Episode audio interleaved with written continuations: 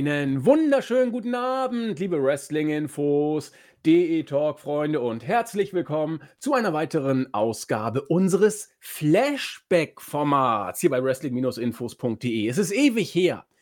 Jahre, muss man sagen. Ich glaube sogar fast, ja, dreieinhalb Jahre kommt hin, seit der letzte Flashback hier über den Äther gegangen ist. Äh, ganz alteingesessene User werden sich erinnern, das fing mal an äh, im Rahmen einer Kolumne, die ich mal geschrieben habe, ging los bei WrestleMania Teil 1 und ich glaube, schriftlich habe ich es gemacht bis WrestleMania 8, wenn ich mich recht erinnere.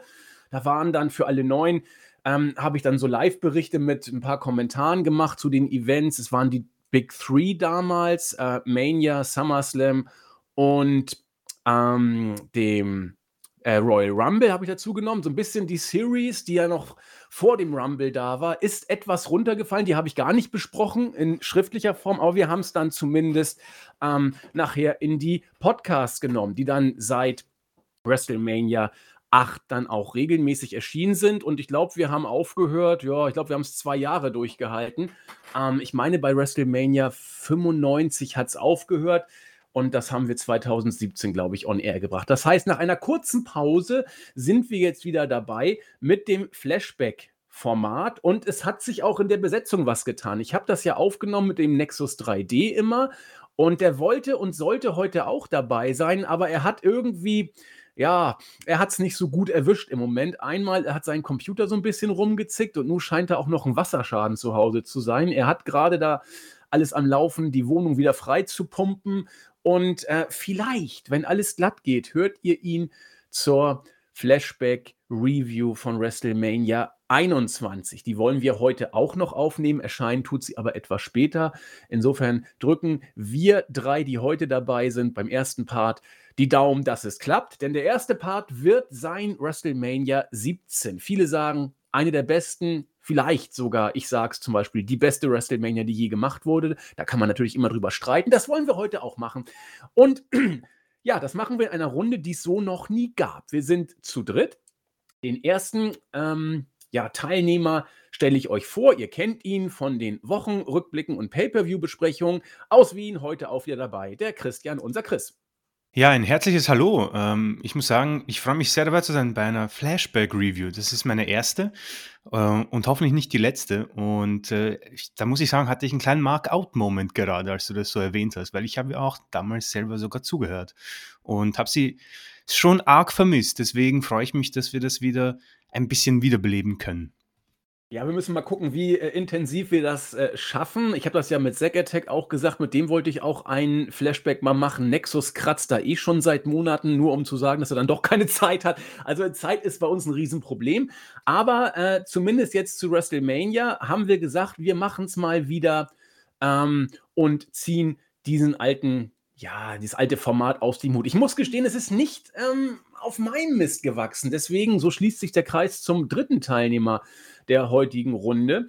Er hat es nämlich forciert und deswegen kann man ruhig sagen, er ist der Grund, warum wir heute hier sind und es diesen Flashback gibt. Es ist einer aus dem, äh, ich sag mal, neuen Team, aus der äh, Shuyaku-Runde. Herzlich willkommen zum ersten WWE-Podcast, damit auch zum ersten Flashback-Podcast.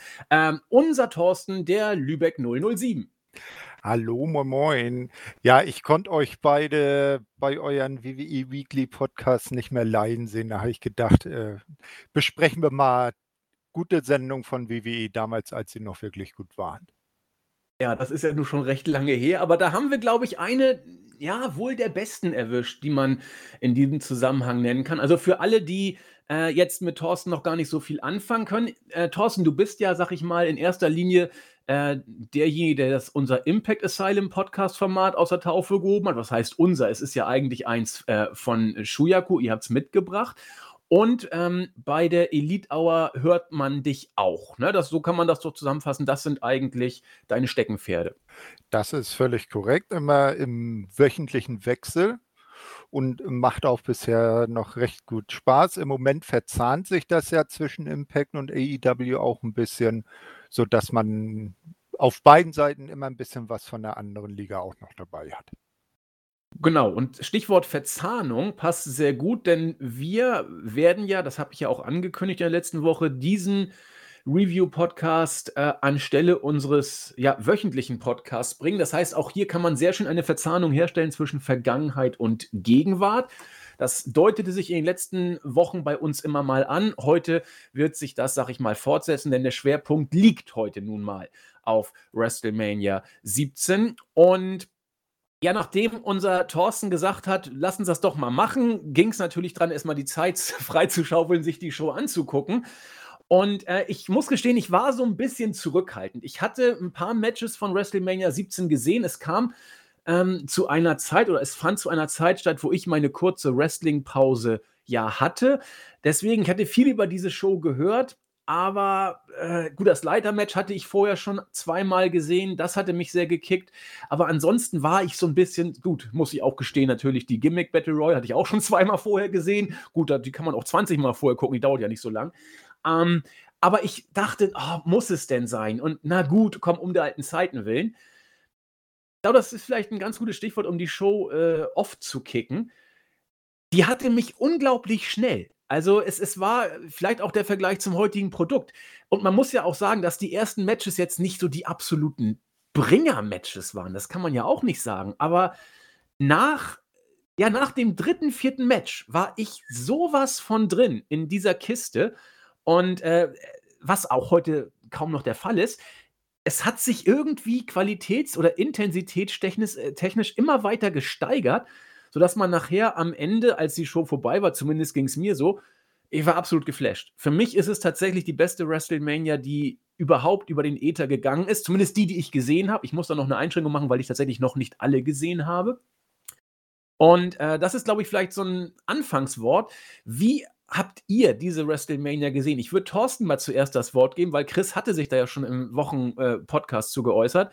Bin mal gespannt. Du hast sie ja damals live gesehen oder zumindest warst auch live zu der Zeit dabei. Du bist, glaube ich, einer, der alle WrestleManias gesehen hat. Wie würdest du denn, Thorsten, diese Mania in alle anderen einordnen? Also ich muss dir da dahingehend beipflichten, das ist auch meine Lieblingsmania. Und ich finde so dieser Bereich äh, zwischen WrestleMania 17 und 21, der gefällt mir besonders gut. Und da stechen die mit ungeraden Zahlen 17, 19, 21 für mich auch äh, heraus. Das sind so meine drei Favorites. Aber generell so die Zeit, das war so äh, die Zeit, wo mir WWE oder erst WWF und WWE, das fiel ja auch in diese Umbenennung, fiel ja auch in den Zeitraum da war ich richtig drin im Produkt, war richtig Fan davon und äh, habe das auch richtig gesuchtet.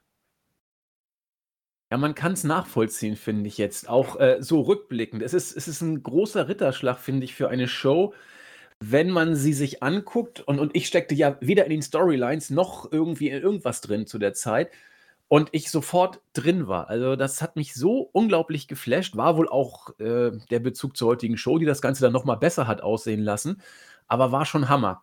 Chris, du hattest dich ja schon mal geäußert, aber äh, gerne noch mal. Äh, ja, ich möchte euch nicht nachplappern, ähm, aber es ist auch für mich natürlich ähm, die beste WrestleMania. Ich würde sogar so weit gehen und sagen, es ist die beste WWE-Show aller Zeiten oder WWF, wie man es nehmen möchte.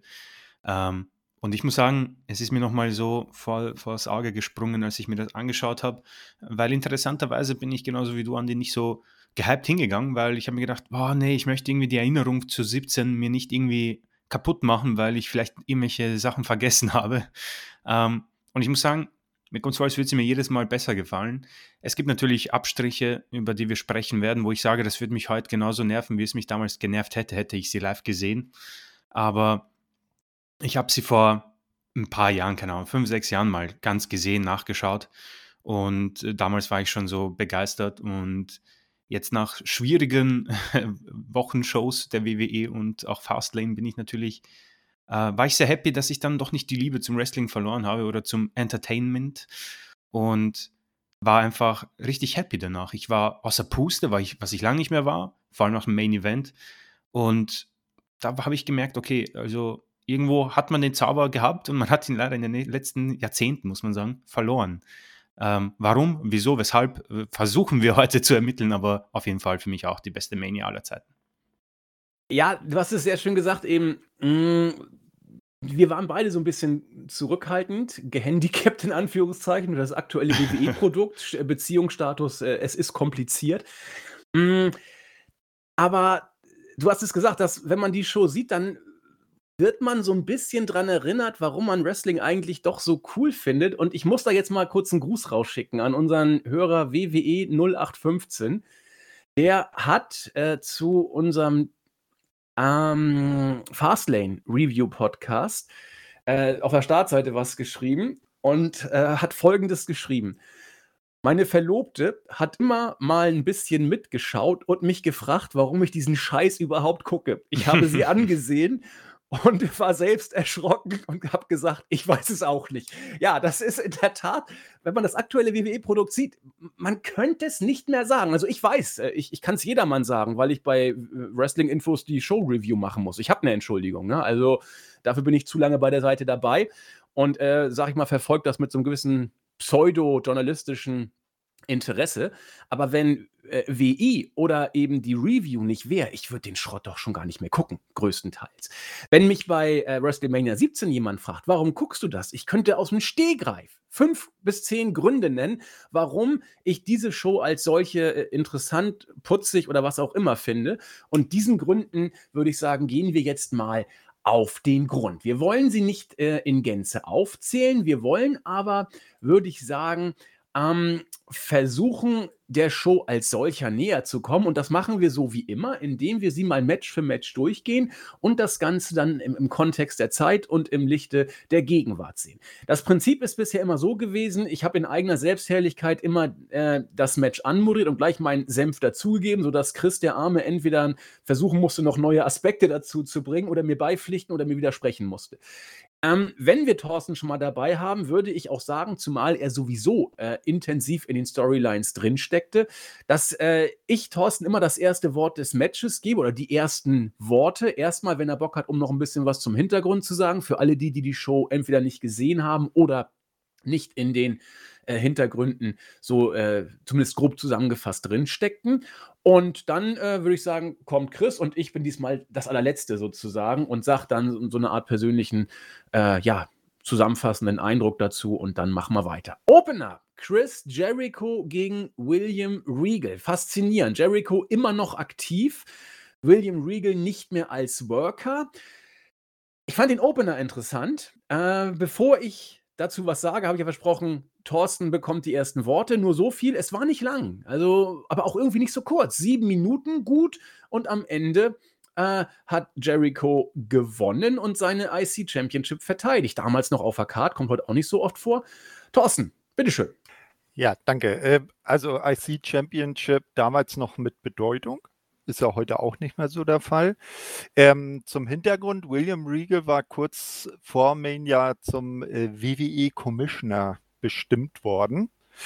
Äh, da auch etwas, was vielleicht der heutigen WWE fehlt, so eine Autoritätsfigur, die nicht unbedingt den Namen McMahon im Namen trägt, äh, sondern so, so, eine Kunstfigur, so wie in den ganz frühen Zeiten ein Jack Tunney oder hier eben so Commissioner. Und ähm, der hatte dann das Regal Regime, wie er es nannte, ausgerufen, wo natürlich der Revoluzer Chris Jericho gegen war sein, äh, und immer gegen gewettert hat äh, und Regal auch Streiche gespielt hat. So hatte Regal zum Beispiel in seinem Commissioners-Büro, weil er ist ja nun mal Brite, hatte er dann immer schön das ausstaffiert mit der englischen Flagge, mit einem Bild der Queen an der Wand und auch immer einer äh, Kanne frischen Tee auf dem auf seinem Schreibtisch. Und dann ist äh, Jericho in einer Szene mal in das äh, leere äh, Büro reingekommen, hat die Kanne gesehen, sich die geschnappt, ist irgendwo in eine dunkle Ecke verschwunden, kam zurück, stellte die Kanne wieder hin und äh, schloss sich seinen Hosenschlitz. Und später, als Regal dann den Tee äh, zu sich nahm, hat man dann gemerkt, dass er wohl gar nicht mehr so gut schmeckte. Und äh, in der Promo beschuldigte Riegel dann Jericho, ihm in den Tee äh, gepinkelt zu haben. Das, was man doch mit dem Commissioners Tee nicht machten sollte. Also, es war ein ein etwas seltsamer, aber auch schöner Aufbau, eher so in die Comedy-Schiene und ich fand das Match auch als Opener richtig gut, auch wenn es jetzt nicht so ein Bombast äh, war. Ich bin ja eh eher so der der Fan von, ähm, so mehr technischem Wrestling, wie es halt auch ein William Regal immer gezeigt hat. Ja, da würde ich, bevor ich Chris das Wort gebe, muss ich kurz, äh, was zu sagen. Stichwort, äh, so eine Autoritätsfigur. WWE hat es ja ein paar Mal versucht, auch in der jüngeren Vergangenheit. Da war Opa Kurt mal da, Kurt Engel und es gibt ja auch ein paar andere. Und trotzdem, finde ich, liegen da du kannst ja noch besser nachvollziehen als als als ich. Da liegen Welten zwischen, finde ich. Die neuen Autoritäten, auch auch Shane war es ja mal, Daniel Bryan und so. Das ist ja alles mal besser, mal schlechter.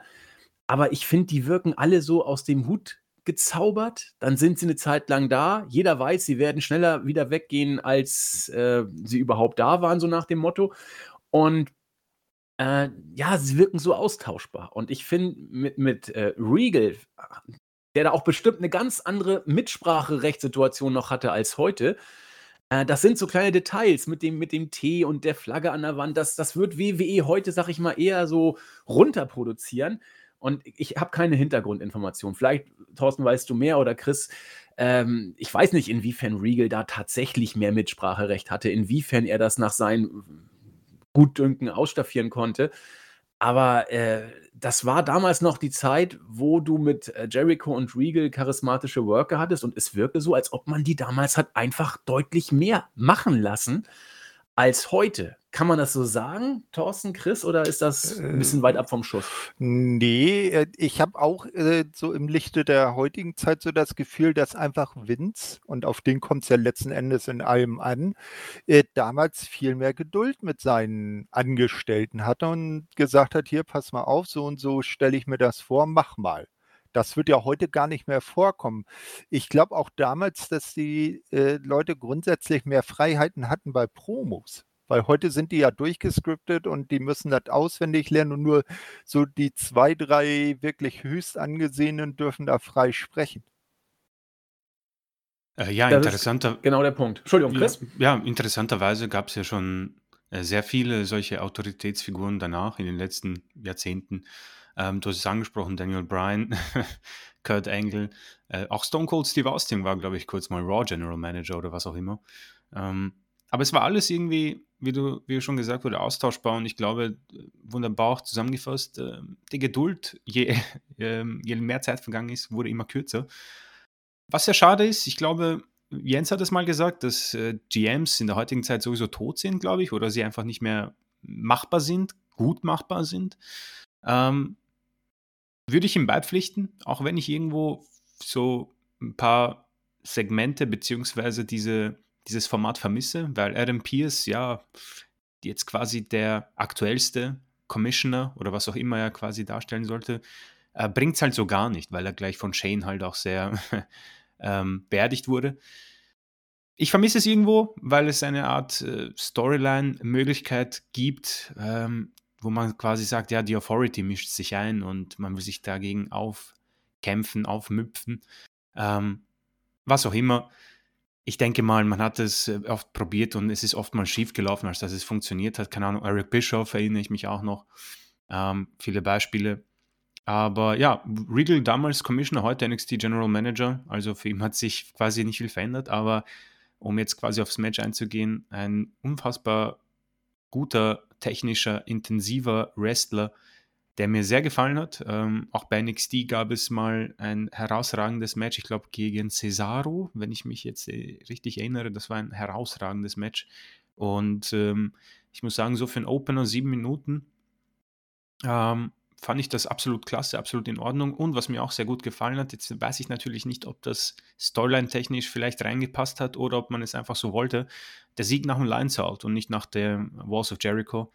Äh, hat mir auch sehr gut gefallen, weil es für einen kleinen Überraschungsmoment äh, bei mir zum Beispiel äh, gesorgt hat. Und das finde ich vor allem in der heutigen Zeit, um da vielleicht den Bogen zu spannen, ist es absolut gestorben, weil man da quasi nur noch auf die Finisher wartet oder einen Einroller. Du hast es sehr schön gesagt, gerade das Finish. Das war, ähm, Das war ein bisschen überraschend und deswegen fand ich es auch ganz gut. Wenn ich mich recht erinnere, ich weiß nicht, wie oft hatte Jericho äh, Regal in der Walls? Zweimal? Ich bin mir nicht ganz sicher. Oder, oder einmal? Ich weiß es gar nicht, wie oft er ihn im Finisher hatte. Äh, oder hatte er ihn überhaupt gar nicht in der Walls? Das ich jetzt, kann ich jetzt gar nicht mehr so richtig erinnern. Ähm, auf jeden Fall war es nicht der äh, Move, der das Match beendet hat, was ich cool fand. Ähm, sieben Minuten. Es war, es war solide, fand ich. Es war jetzt nicht das beste Match von äh, beiden Workern, aber es, das ist wirklich mal die Definition von grundsolide. Und zwar im Sinne von nicht langweilig grundsolide, sondern, sondern kann man sich angucken, solider Opener, die Fans waren drin, was unglaublich wichtig ist. Wenn, wenn die Fans äh, in einem Event sind, wird das Event besser. Das ist für mich ein, ein Fakt, äh, der gerade bei dieser Show drin war. Das ist auch äh, im Vergleich zu heute. Die Fans sind nicht mehr annähernd so drin, wie sie äh, damals im Produkt drin waren. Was viel über Wrestling allgemein, insbesondere über WWE im Besonderen, wie gesagt, aussagt. Ähm, ich habe mal gerade geguckt, Melzer hat hier zwei Sterne gegeben und das finde ich okay. Ich hätte ein bisschen mehr gegeben. Zweieinhalb oder so, aber ähm, vielleicht auch äh, drei waren es nicht. Das war, dafür war es zu kurz und zu, zu sehr, sag ich mal, auf das Finish ausgelegt. Aber es war ein Opener, den man sich angucken konnte, der überhaupt nicht gestört hat, bei denen die Fans drin waren. Und äh, wie gesagt, ich erwarte nicht von jeder Show so einen äh, NXT Tag Team Opener von viereinhalb Sternen, der die Show gleich stiehlt. Das äh, ist natürlich ein Traum, braucht es aber nicht. Und deswegen dachte ich, ja, sieben Minuten, mal gucken, was so passiert. Ähm, hat mich jetzt weder groß gestört noch traurig gemacht. Im Gegenteil, ich dachte, okay, so, so kann es weitergehen. Weil das war ja eine Zeit, wo man sagte, ja, das Wrestling ist ja im Laufe der Zeit immer besser geworden. Da dachte ich, na, was dann wohl 2001 so an Wrestling geboten wird. Aber das war ordentlich. Waren allerdings auch zwei wirklich gute Worker, das muss man auch sagen. Beides Techniker, beide übers Charisma kommt. Und dann ja, war die Show schon mal dabei. Weiter ging's mit einem Six-Man-Tag-Team-Match, das nicht einmal die Vier-Minuten-Grenze ähm, ja, überschritten hat. Was ich aber auch gut fand und was mich trotzdem nicht irgendwie störte, im Sinne von lieblos auf die Card geklatscht. Äh, Tess noch ordentlich aktiv mit Bradshaw und Dam Farouk gegen Right to Sensor. Ich finde die so geil. Also ich, ich also vor allen Dingen auch ihre weibliche Anführerin in Anführungszeichen, bin ich ja schwer verliebt und damit meine ich übrigens jetzt mit weiblicher Anführerin meine ich äh, die von mir und auch später noch äh, auf Ivory. Ivory. Ich, ich finde die Hammer. Also dieser strengen Anzugmasche, also muss man drauf stehen, ich tue es, aber das ist eine andere Geschichte. Ähm, ja, das ist, war unser zweites Match. Wie gesagt, vier Minuten. Ähm, wenig überraschend für mich äh, haben Tess und Bradshaw und Farouk gewonnen. Bradshaw damals irgendwie, ja, äh, auf dem Weg zum Superstar. Er war danach ja auch lange Champion. Das kam dann viel später. Aber hat man, finde ich, schon gemerkt. Und Right to Censor irgendwie mehr als Retribution in Anführungszeichen. Thorsten, dein Match. ja, also der, der, historische Hintergrund zu Right to Censor war, dass damals äh, besonders das sogenannte Parents Television Council äh, viel gegen WWE gewettert hat, wegen Gewalt und Blut in den Sendungen. Ne? Und das sollte man doch äh, äh, tunlichst sein lassen. Das wäre ja nicht kindgerecht und die Kinder würden dadurch äh, äh, Schaden nehmen, in Anführungsstrichen. Und da hat sich natürlich gedacht, hm, da setze ich in der Show mal was dagegen und hat dieses RTC erfunden, dieses Right to Censor. Ähm, an, und der Anführer dann Steven Richards, also der eigentliche Stevie Richards, so mit äh, dem ehemaligen Godfather, der jetzt Goodfather hieß, und ähm, Chief Morley, früher bekannt als Velvinus, hat also auch genau die ehemaligen äh, Gimmicks genommen, die so richtig dagegen standen. Der, Goodfather, äh, der Godfather war ja irgendwie so ein äh, Zuhälter-Gimmick und äh, Velvinus war ja der Pornodarsteller und die hat jetzt halt äh, ein Steven Richards dann äh, ge geläutert und äh, auf, den, äh, auf die äh, richtige Seite geführt. Und äh, dann war auch noch ein Bull Buchanan mit dabei, aber der wäre eher so ein Mitläufer. Äh, und das, man, er hat so richtig aufgebaut, dass sie hassenswert sind. Und das hat er am meisten dadurch äh, erreicht durch dieses ekelhafte Theme von Right to Sensor. Das war einfach eine Sirene, so eine Alarmsirene, die andauernd gemacht hat. Ah, herrlich. Ja, war, war geil, ne? Also Right to Sensor, die haben es dann auch, ich will mal gucken, ein paar Jahre, zwei Jahre haben sie es, glaube ich, nee, nicht mal, nicht zwei Jahre haben sie es durchgehalten. Aber ich weiß nicht, ich erinnere mich an die immer. Ich glaube, es gab mal ein Royal Rumble, wo sie alle reingekommen sind und immer dieses Theme. Ich, ich dachte, was soll der Scheiß denn? Aber beim zweiten Workout, ich kannte die ja noch gar nicht. Ich war, äh, das war mein Lieblingsstable. Ich fand die total Hammer. Und diese schönen Krawatten und so, die sie alle immer anhaben, wie diese schönen Zensurbeamten da ich war absolut begeistert. Ja, äh, das Match war auch da. Hm, dreieinhalb Minuten, Thorsten. Ähm, geht technisch besser, oder?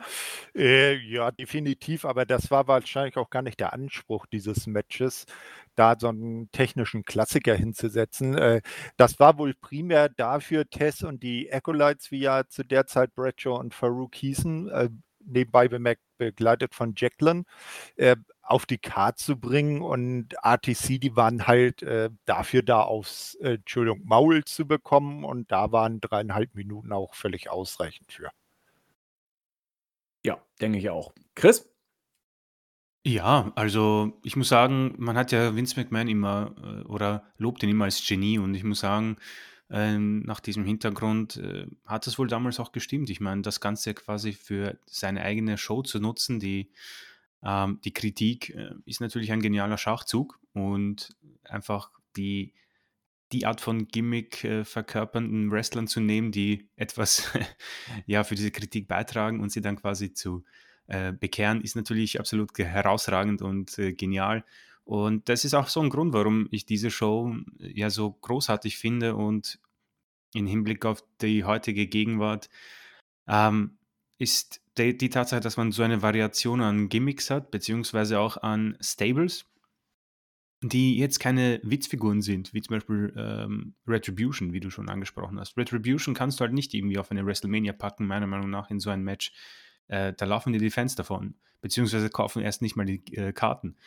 Was sehr schade ist. Und da sieht man mal, wie, wie gesagt, es wurde hier schon genannt, Wrestling vier Minuten, das war jetzt ähm, nicht dazu da, um uns quasi äh, vom Hocker zu hauen, wrestling-technisch, sondern einfach ein bisschen ein, einfach reinzukommen noch immer, weil der Opener etwa etwas kürzer, ein bisschen Wrestling, dann beim zweiten etwas kürzer, aber eher aufs Gimmick betrachtet.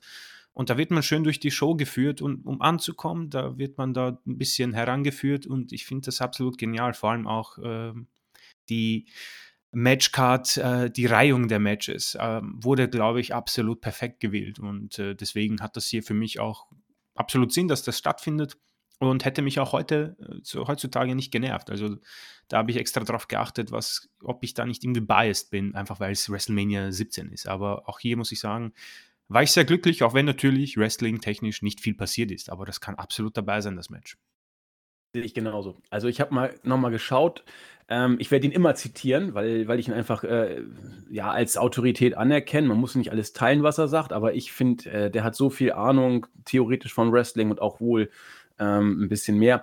Äh, Dave Meltzer sei hier genannt, er hat dem Match einen halben Stern gegeben. Und äh, ich weiß nicht, ob man da jetzt nicht vielleicht sogar einen Stern geben kann, aber Top-Region werden sowieso nicht, aber es ist auch egal.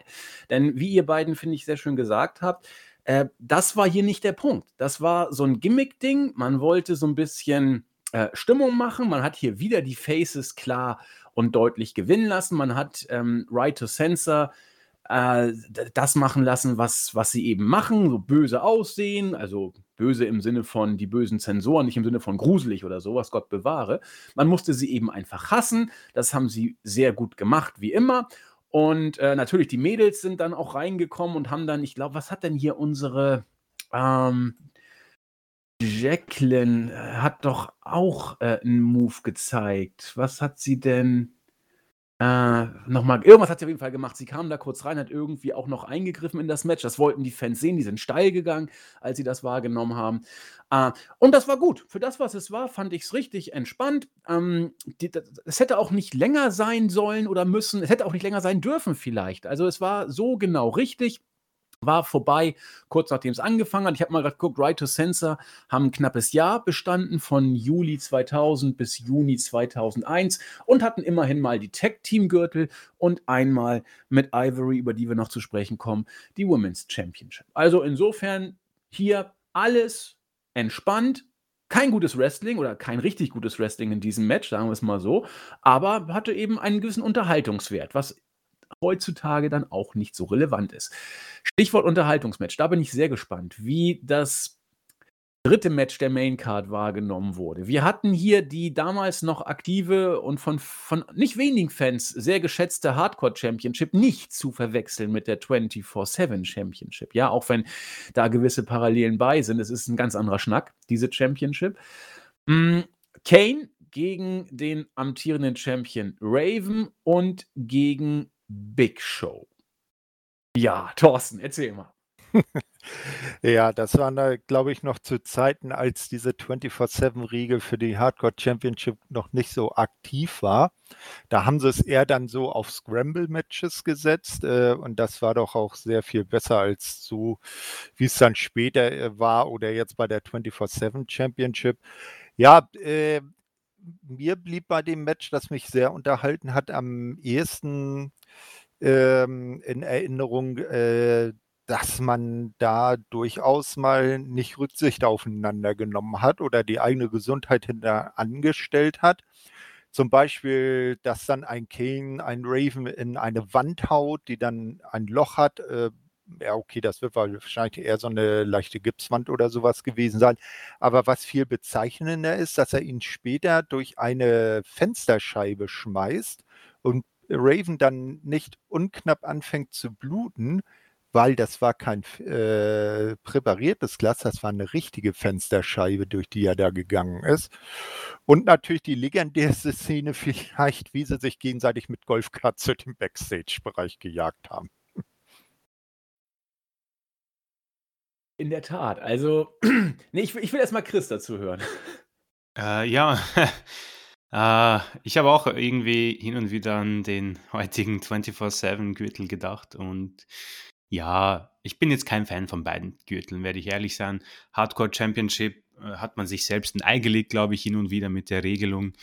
Ähm, und dieses Match, äh, auch wenn es ganz nett war, da ein bisschen Backstage zu schauen, wie das geht und die Golfkarte, das war alles ganz witzig. Ähm, und ein bisschen Kane zu sehen in seiner Art. Also, ich meine, das, das war ja noch ein ganz, ganz äh, frischer Kane, glaube ich. Und mit der Maske, und der war ja irre fit. Ich vergesse eigentlich, wie fit dieser Mann war. Auch ein junger Big Show, der wird uns auch begleiten über diese Flashbacks noch. Ähm, damals dabei, Raven habe ich jetzt, um ehrlich zu sein, äh, sehr verpasst, muss ich sagen. Also von dem habe ich äh, nicht viel mitbekommen in seiner Karriere. Und ja, es ist ein Gimmick-Match. Es ist ein Match, wo ich dann sehr oftmals nicht so happy bin. Ähm, deswegen war ich hier vielleicht eher durchwachsen dabei. Aber es, sowas vergeht halt trotzdem sehr schnell. Also das ist der Vorteil an diesen Gimmick-Matches, weil du halt sehr viel Visuals bekommst. Es passiert sehr viel. Und dann die Highspots, äh, Thorsten hat es erwähnt, ähm, das war schon echt krass, wie der da den Raven durch diese Glasscheibe geknallt hat. Und man hat da echt keine Rücksicht genommen teilweise. Das waren schon harte Spots dabei, vor allem für Big Guys wie Big Show und Kane. Auch das Ende hat man gesehen, da springt Kane einfach mal à la Shane McMahon runter und holt sich diesen Gürtel. Und ja, es ist okay, man kann das machen. Ähm, es ist noch immer besser als heutige 24-7-Regelung, aber beide Regelungen haben irgendwie so ein Problem für mich, dass man einfach nicht braucht.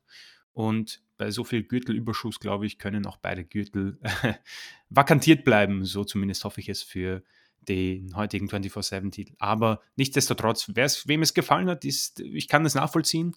Es ist besser als jeder 24-7, ähm, jedes 24-7-Booking, deswegen auch in Ordnung. Aber wie gesagt, ich würde hier fast sogar von einem kleinen Lowlight sprechen. Ich würde sagen, das ist für mich sogar das schlechteste Match des Abends, obwohl ich vielleicht noch die Gimmick Battle Royale drunter setze, aber muss ich noch mit mir klarkommen. Aber ich würde sagen, das ist für mich das Lowlight der Show.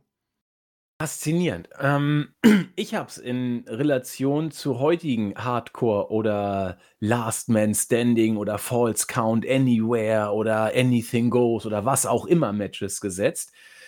Und äh, ich habe das Match eigentlich abgeschenkt, bevor es losgegangen ist. Ich habe die äh, Teilnehmer gesehen, dachte, Kane, herzlichen Glückwunsch. Big Show, na danke. Und Raven, der nun auch nicht als großer Techniker bekannt war. Äh, wir, ich denke, wir alle kennen Ravens Hintergrund. Ne? Also der, der kam aus der ECW und äh, da weiß man, was die Stunde geschlagen hat. Mm, ich fand das Match, ich fand's, ich fand's echt gut. Ich kann es gar nicht, doch ich kann es sogar ziemlich genau sagen, warum. Weil ich es eben mit heutigen äh, Hardcore- oder Forest Count Anywhere Matches verglichen habe. Erstmal, riesen Plus es ist nur halb so lang wie die heutigen Matches dieser Art. Das waren keine 10 Minuten. Heute gehen solche Matches 20 bis 30 Minuten. Und das hat, äh, hatten Thorsten und Chris beide schon gesagt. Äh, es ist in diesen 9 Minuten 17 Sekunden so viel passiert, äh, was heute in einem 20 bis 30, 30 minütigen Hardcore-Match nicht passiert. Wenn du dir heute solche Matches bei WWE anguckst, dann kannst du so, so ein ähm, False Count Anywhere Construction Set sozusagen nehmen. Dann kommen die Kendo-Sticks mit den entsprechenden Dings. Immer bitte nur auf den Bauch und auf den Rücken. Ist ja richtig, ist ja auch viel zu gefährlich sonst. Äh, kann ich auch verstehen, bloß nicht auf den Kopf und so. Äh, war hier übrigens komplett anders mit nicht auf dem Kopf. Die Geschichten, die dann nachher noch kamen, äh, übrigens bei dieser Mania haben wir ja nun auch, äh, Gott sei Dank, äh, noch äh, Chris Benoit gesehen und äh, da kamen ja die Folgen dann erst später von dieser Art, äh, solche Stil-Matches zu worken. Aber ähm, wenn du eben weißt, dass das ein unglaublich intensives Match ist, wie sie damals eben noch geführt sind, dann lass doch diese Stipulation heute einfach weg, die eh kein Mensch mehr ernst nimmt. Aber was die das hat Thorsten gesagt, die haben sich ja nur gar nichts geschenkt. Und äh, dass Raven da anfängt zu bluten, äh, das hat auch dann schon seinen Grund. Denn wenn man durch so eine echte Scheibe geht, da, da ist die Gefahr, dass man sich dann mal aufschlitzt, auch nicht so gering. Und das kann auch mal ganz anders ausgehen. Äh, ich fand die Spots auch putzig. Da, klar war das so eine Wand, die mit Gips da vorher irgendwie zurechtgemacht wurde, aber es sah schon cool aus. Einfach mal da äh, den, den Gegner durchzuschmeißen. Die äh, Golf-Auto-Dings äh, musste ich natürlich sofort an Stadium Stadium Stampede Match denken. Da kommt man ja gar nicht dran vorbei. Ist klar, aber gut geklaut ist, ist, ist nicht immer schlecht. Ähm, kurz, die haben hier für 9 Minuten 17 Sekunden viel Spots gegeben, haben sich überhaupt nichts geschenkt und haben sogar, auch wenn auch die Spots waren natürlich teilweise schon gestellt und hat man auch gesehen, gerade Big Show ist da kein großer Experte, was dann im Echtaussehen äh, aus irgendwie das Ganze authentisch wirken lässt. Aber äh, ich fand's intensiv, ich fand's kurzweilig, wirklich. Ich hätte gedacht, das Ding geht 30 Minuten und hört gar nicht mehr auf und ich schlafe ein. Nö, 19 Minuten, Hardcore, auf der Ommel. Gut, dass man diese Matches abgeschafft hat, denn sie waren einfach zu gefährlich. Das sieht man, finde ich, hier sehr, sehr deutlich. Guckt es euch mal an, so gut das alles vorbereitet war. Äh, eine Scheibe ist eben eine Scheibe. Und äh, das kann nochmal nach hinten losgehen. Aber für das, was es war, für mich definitiv kein Lowlight. Ich weiß auch nicht, warum. Äh, also, ich weiß jetzt, nachdem ich Chris gehört habe, schon. Melzer hat auch hier gegeizt, 1,75 Sterne. Das fand ich dann doch ein bisschen zu, zu wenig, hat, wollten wir gar nicht zusagen. Ähm, aber wenn ihr mal sehen wollt, wie so ein Oldschool-Hardcore-Match bei WWE aussieht und eigentlich nur diese Hardcore-Matches von vor drei, vier Jahren im Hinterkopf habt, guckt euch das Match mal an und vergleicht das mal mit heute. Und zwar im, in Bezug auf Intensität, in Bezug auf äh, Hardcore-Elemente und in Bezug auf Unterhaltungswert. Und dann äh, schreibt mal, wie euer Fazit im Vergleich ausfällt. Das würde mich mal brennend interessieren.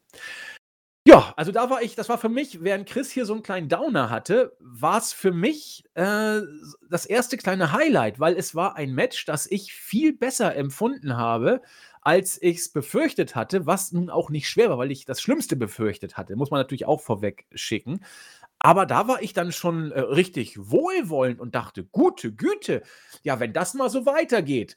Und äh, dann ging es weiter. Wir sind immer noch hier in der Under- bis Mid-Card. Wobei das, äh, das Wort Undercard passt so gar nicht zu dem, der das nächste Match bestritten hat. Äh, Eddie Guerrero, und auch da bitte ich euch, vergleicht Eddie Guerrero WrestleMania 17 mit WrestleMania 21 mal und dann schreibt mal in die Kommentare, was ihr da festgestellt habt, wenn ihr was festgestellt habt. Eddie Guerrero äh, gegen Test. Test seinerzeit noch relativ äh, jung dabei, Mitte 20. Ähm, und ja, was war er so auf dem Weg vielleicht doch etwas zu werden bei WWE. Ich weiß nicht, ob die Stephanie-Testaffäre äh, da schon war. Ich glaube, das war schon gewesen, ja, weil sie war ja schon mit Hunter zusammen. Ja. ja, die war Ende 99. Genau, die war deutlich vorher, weil jetzt war sie ja mit Hunter offiziell schon ein Pärchen, also war Test danach. Ja, ähm, die hatten äh, ein Match um die damals noch aktive WWE European Championship und Thorsten hat mich gerade schon äh, dankenswerterweise korrigiert, sonst hätte ich hier Mist. Es war ja gar nicht so falsch, aber das Match gehört natürlich Thorsten. Ja, äh, Eddie damals auch noch recht neu bei WWE, äh, begleitet von Perry Saturn, beide ein Teil der Gruppierung Radicals. Des Weiteren noch mit Chris Benoit und ähm, Dean Malenko. Und ja, hier hat man schon so ein bisschen den Anfang von äh, Latino Heat Eddie gesehen und äh, We Light, We Sheet, We Steal, weil er das Match war von seiner Seite auch äh, sehr gut, auch Test hat mir gefallen. Und am Ende hat Eddie halt dadurch gewonnen, äh, nach einem Schlag mit dem Titelgürtel. Er hat sich also wieder den, äh, die Championship ergaunert und das sollte doch äh, schon ein Zeichen sein, wie seine Karriere in der Zukunft weiter verlaufen sollte bei WWE.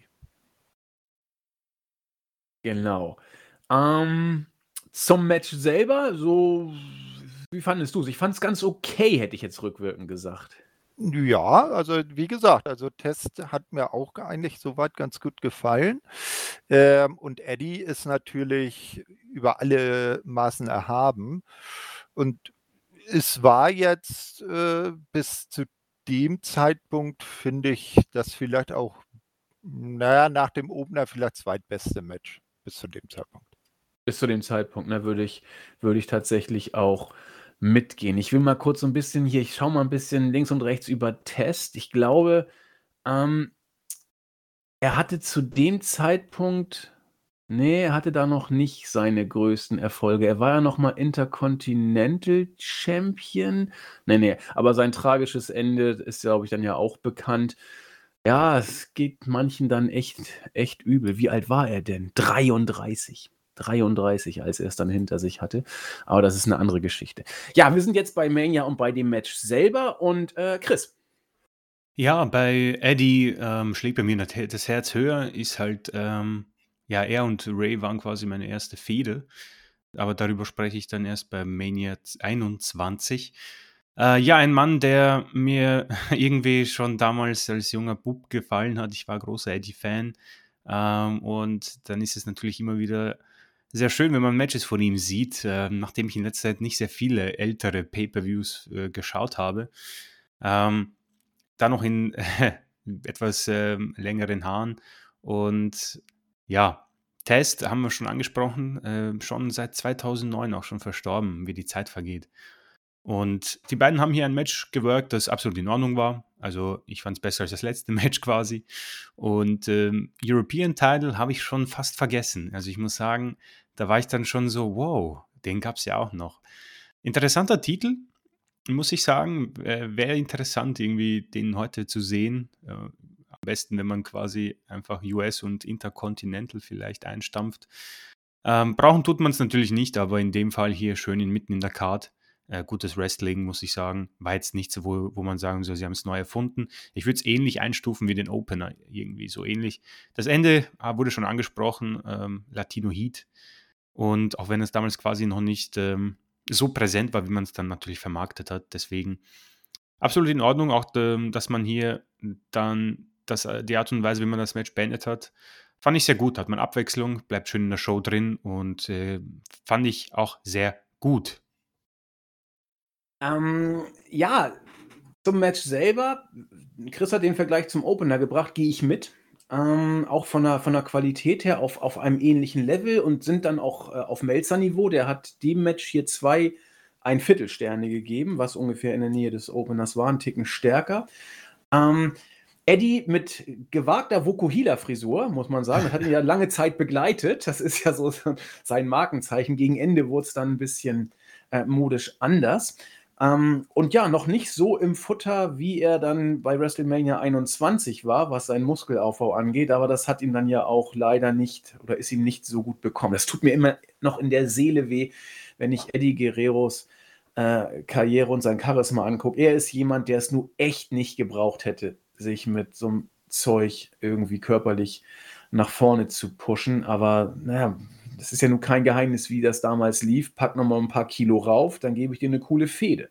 Pack keine Kilo rauf, dann gebe ich dir den Weg zur Tür, so nach dem Motto. Es, ist, es war keine gute Zeit, das muss man auch sagen. So großartig das äh, Wrestlerische da war, das ist die Zeit, äh, wo die Leute äh, gut dabei waren. Also klar, wir, wir hatten, äh, Thorsten und ich haben es damals ja auch live äh, mitbekommen. Wir hatten Anfang der 90er den großen Steroide-Skandal. Ja, also hier Ultimate Warrior war drin, Hulk Hogan sah auf einmal ganz äh, dünn aus im Vergleich zu früher. Äh, Anfang der 90er dann, als das losging. Aber Leute, glaubt doch nicht, dass das damals vorbei war. Ähm, und wenn ihr euch Eddie da anguckt und Eddie später anguckt, dann wisst ihr auch, was äh, im Jahr 2001 bis 2004 die Stunde geschlagen hat. Ähm, und äh, Eddie musste leider eben auch den Preis zahlen. Das war alles nicht so witzig und sollte man dann auch, äh, finde ich, nicht äh, unerwähnt lassen. Und die Schattenseiten des Wrestlings, da gibt es auch eine gute Doku zu, die wir schon ein, zwei Mal erwähnt haben. Jetzt habe ich nur den Namen gerade nicht drauf. Wie heißt sie denn? A Dark Side nicht, of the Ring. Ja, die meine ich auch, Dark Side of the Ring, aber ich meine die Doku-Reihe. Nicht nur die Doku, die Dark Side of the. Ist das Dark Side nee, of the Ring? Nee, die, Doku? die Doku-Reihe heißt so und da gibt es dann verschiedene Folgen zu einzelnen Personen. Dann habe ich es verwechselt. Dann meine ich Dark Side, of the, Dark Side of the Ring als Reihe. Aber wie heißt denn diese Doku von 1999, die ich auch schon ein paar Mal angesprochen habe? Da wird, ähm, ich glaube, da wird Mick Foley begleitet ähm, so ein Worker, der Puke heißt. Und ah, Beyond the Mat? Beyond the Mat. Beyond the Mat. Die meinte ich. Die ist auch richtig, richtig krass. Also die solltet ihr euch unbedingt angucken, Beyond the Mat. Die kriegt ihr, glaube ich, auf YouTube mit nicht so toller Qualität, aber die ist auch geil. Dark Side of the Ring ist, äh, gibt es eigentlich eine dritte Staffel? Ich glaube, zwei Staffeln sind ja gemacht Die, die dritte worden. wird gerade produziert, ja. Also das, das müsst ihr euch einfach angucken. Also Beyond the Mat muss man, finde ich, gesehen haben. Die ist so gut erzählt. Und äh, übrigens auch interessant, wie, wie äh, The Rock sich da in manchen äh, Szenen verhält. Und ähm, Dark Side of the Ring. Das, Leute, falls ihr es noch nicht kennt, müsst ihr euch angucken. Wenn ihr so ein kleines bisschen mal äh, jenseits WWE Zuckerguss gucken wollt. Okay, ähm, ja, und dann würde ich sagen, kam das erste Brett zwischen zwei Workern, wo es nicht wirklich überrascht, möchte ich mal sagen. Kurt Engel gegen Chris Benoit. Ich komme da gerade, das ist ein bisschen blöd, weil ich habe beide Match, äh, beide Shows ineinander geguckt, 17 und 21. Äh, da muss ich jetzt aufpassen, dass ich nicht Kurt Engel gegen Shawn Michaels durch den Tüdel bekomme, weil das war ja auch ein ziemliches Brett, um es mal vorsichtig zu sagen.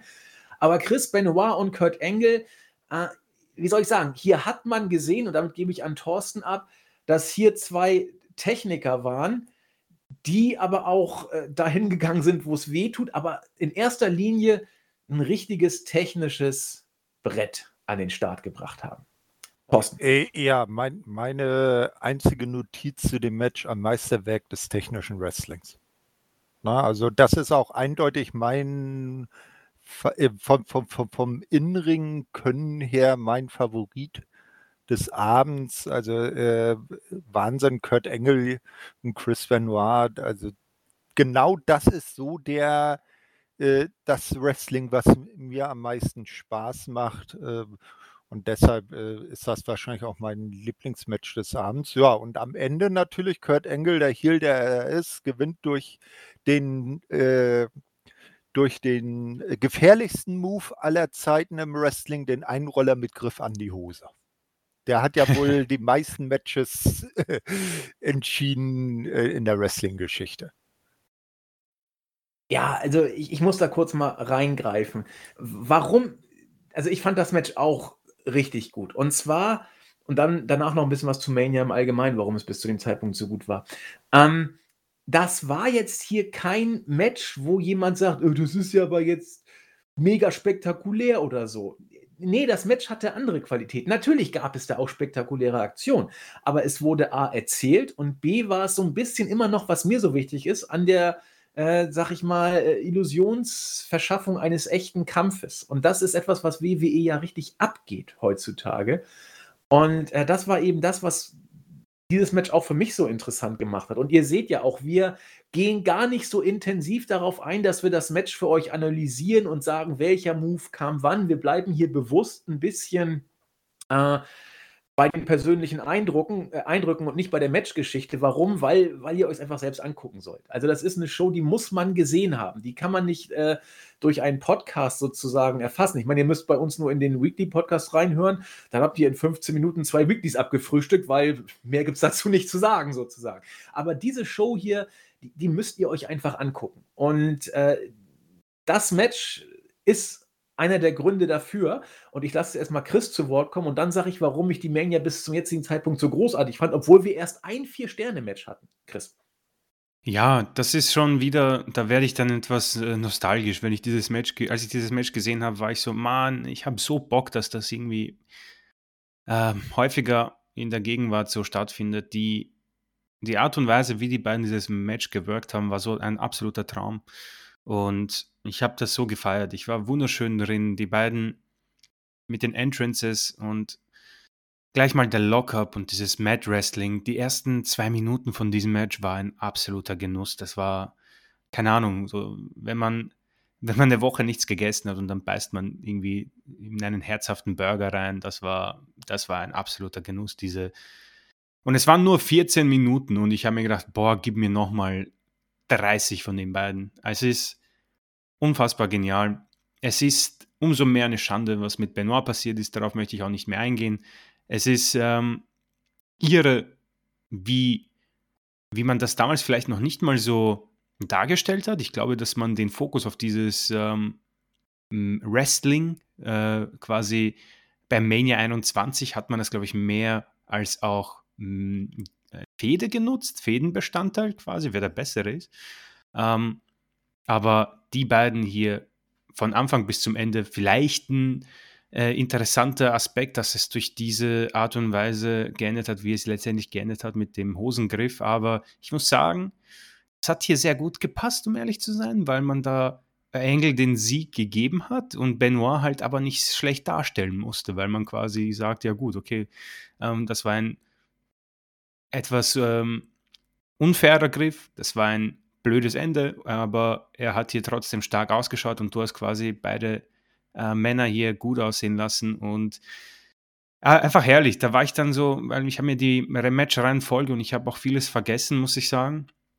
Und ich habe es mir im Final auch nicht angeschaut, aber die Reihenfolge dieser Matchcard und die Superstars und die Matches und die Variationen, Gimmick und Fäden, ähm, man hat das so unfassbar genial gemacht und dann bekommst du dieses Match und du bist gerade mal so in der Hälfte der Show, vielleicht noch nicht mal und hast einfach, bist wunderbar drin. Ich wollte gar nicht mehr, weiß nicht, aufstehen, aufs Handy schauen. Ich hatte kein, ich hatte keine nötige, nö, ich habe es nicht nötig gehabt, quasi mich abzulenken, wie es heut, heutzutage so der Fall ist. Wenn ich weiß, okay, die Musik von dem oder diesen Superstar ertönt, dann muss ich gleich mal auf Twitter schauen, damit die Zeit vergeht. Hier war ich so von Anfang bis zum Ende ähm, so wunderschön in der Show und die beiden haben mir echt nochmal gezeigt, was da möglich ist. Und ach, weiß nicht, so, man muss ja auch an Daniel Bryan denken, weiß nicht, Prime Angle, Prime Benoit gegen Daniel Bryan. Da, das ist schon eine saftige Angelegenheit. also fand ich sehr gut. Ja, ich, äh, wo du gerade Daniel Bryan ansprichst, man hätte ja auch bei WrestleMania 2019 vielleicht Opa Kurt gegen Daniel Bryan stellen können und nicht unbedingt gegen Corbin, aber gut, zu der Zeit war Daniel Bryan eh Champion, das war eine andere Geschichte, aber wäre vielleicht besser gewesen, so ein Match dann als gegen Corbin, aber das ist eine andere Geschichte. Ja, ähm, zum Match selber will ich gar nicht viel sagen. Guckt es euch am besten an. Das ist ein Match, das ihr so in der Form bei WWE heutzutage entweder gar nicht mehr oder nur ganz selten, wenn Brian im Ring ist, überhaupt äh, von der Qualität will ich gar nicht unbedingt sagen, aber dass man so ein Match von der Art her überhaupt zu sehen bekommt in der Einheitskiste WWE. Könnt ihr vergessen. Äh, dass ihr solche Matches von Daniel Bryan sieht, wie, seht, wie er sie im Ansatz ja gegen Roman Reigns dann gebracht hat oder wie er viele seiner Matches ja auch entsprechend workt, gibt es nicht. Ja, zu unspektakulär, Move, Move, Finisher, Finisher, Action, bla. Gibt's nicht. Und das war ein riesen Pluspunkt der Show bis dahin. Ähm, wir haben es schon gesagt, wir hatten jetzt, nehmen wir mal Engel gegen Benoit raus. Das war ein Vier-Sterne-Plus-Match. Für, für mich auf jeden Fall. Wir hatten bisher höchstens so zwei, zweieinhalb Sterne-Matches. Warum fand ich die Show trotzdem bisher richtig gut? Jetzt sagen wir mal, Kurt Angle Benoit nehme ich mal raus. Warum fand ich die Show bis zu diesem Kurt Angle Benoit Match schon völlig okay? Weil äh, die Storylines passten und weil äh, es abwechslungsreich war. Wir hatten Charaktere und wir hatten sogar verschiedene Stile. Jericho gegen Regal war ein knochenkonservatives, grundsolides Wrestling-Match. Dann das Six-Man-Tag-Match. Das war ein Match, um irgendwie äh, Gimmicks overzubringen, äh, Bradshaw einen Push zu geben und äh, ein bisschen Stimmung bei der Halle zu sorgen.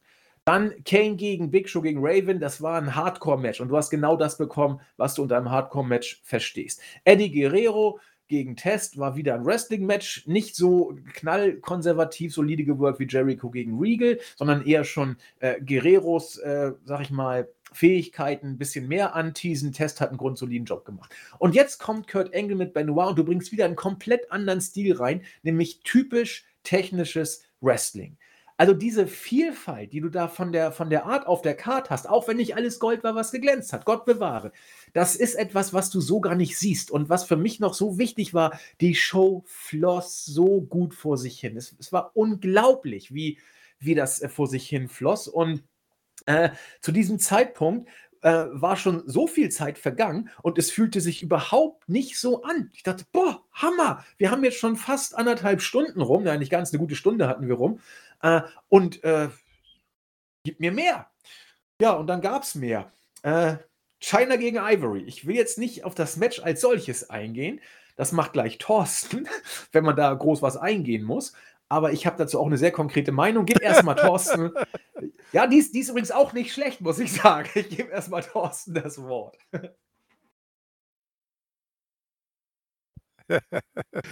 ja, ähm, es war, ja, was soll man zu dem Match sagen? Kurz und schmerzlos, zumindest für Ivory. Ah ja, für Ivory vielleicht eher schmerzvoller. Es war halt so, äh, dass äh, China ja lange Zeit vorher eher in der Manners Division mitgemischt äh, hat, sogar zweimal den Intercontinental Championship gewonnen hat und nun aber von Vince wohl eher in die Damenrichtung äh, gebuckt wurde und da dann halt eine Fehde mit, mit äh, Ivory begann, die dann halt ihrem RTC Charakter entsprechend dann über China und ihr Lotterleben herzog. Äh, dann war China auch verletzt, äh, kam zurück äh, und sie hatte ja immer im Match so einen äh, Trademark-Move, wo sie dann auf die in der Ecke äh, stehende Gegnerin halt so einen Flickflack zeigte und dann so am Ende mit dem Ellbogen dann landet da im, äh, auf der Gegnerin.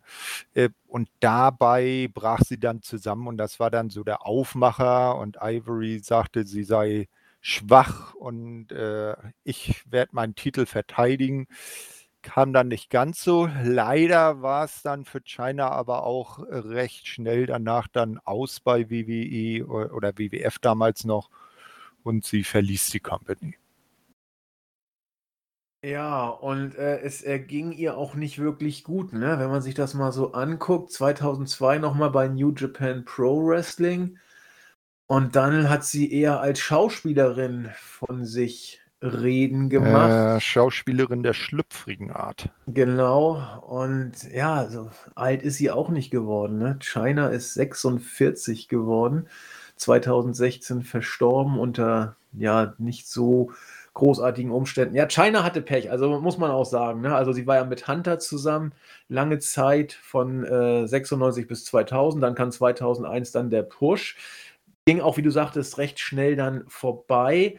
Ja, und die Liga hat sie dann auch dann verlassen. Also und, und, man muss auch mal gucken, also wie sich äh, Hunter und Steph auch dann lange, auch offiziell geäußert haben. Stichwort China Hall of Fame und so, nee, können wir nicht machen und jeder macht Fehler, aber das ist dann doch irgendwie mit den Adult-Movies und so nicht so schönes. Das Mädel hatte dann schlechte Karten, muss man sagen. Ja. ja. Thorsten? Ja, sie hatte dann zwischenzeitlich nochmal versucht, bei TNA Fuß zu fassen. Ja.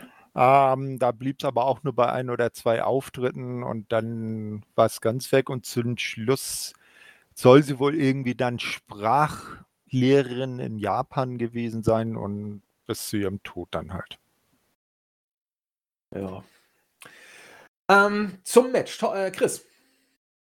Äh, ja, gibt nicht viel zu sagen, oder? 2 Minuten 38. Ähm, äh, ich glaube, es ist vielleicht eine interessante Phase der, des Women's Wrestling, vor allem in der WWE. Ähm, vor allem bei Mania 21 oder 22 äh, musste ich sagen, äh, hat man vor allem gemerkt, wo der Fokus lag bei WWE. Ich glaube, das war eher so eine Playboy-Geschichte und hat man ein wenig Wert gelegt auf das In-Ring-Wrestling, auch wenn da eine gewisse Trish Stratus ähm, vor allem in dieser Zeit da präsent war mit Lita und so weiter und so fort. Deswegen, ja, äh, China wurde hier schon viel gesagt. Ich muss sagen, ähm, äh, ich war schon ziemlich beeindruckt von äh, dieser Frau, als ich die jetzt da wieder gesehen habe. Ja, äh, tragisch, schade.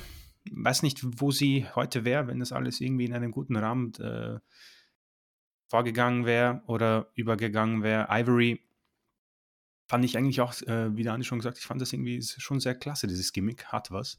Äh, sehr schade, dass sie quasi null Offense zeigen durfte. Und ja, ich glaube, über Women's Wrestling spricht man, glaube ich, erst in positiven Dinge ab 2015, 14, keine Ahnung, wann quasi äh, diese neue Garde kam. Und das hier war da. Und viel dazu kann ich gar nicht sagen. Ich möchte nicht mal sagen, dass es mir nicht gefallen hat. Ich glaube, es war da in der Card auch sehr richtig. Ein bisschen ein Cooldown, bevor dann quasi das, die Big, Big Matches kamen. Deswegen kann man so machen.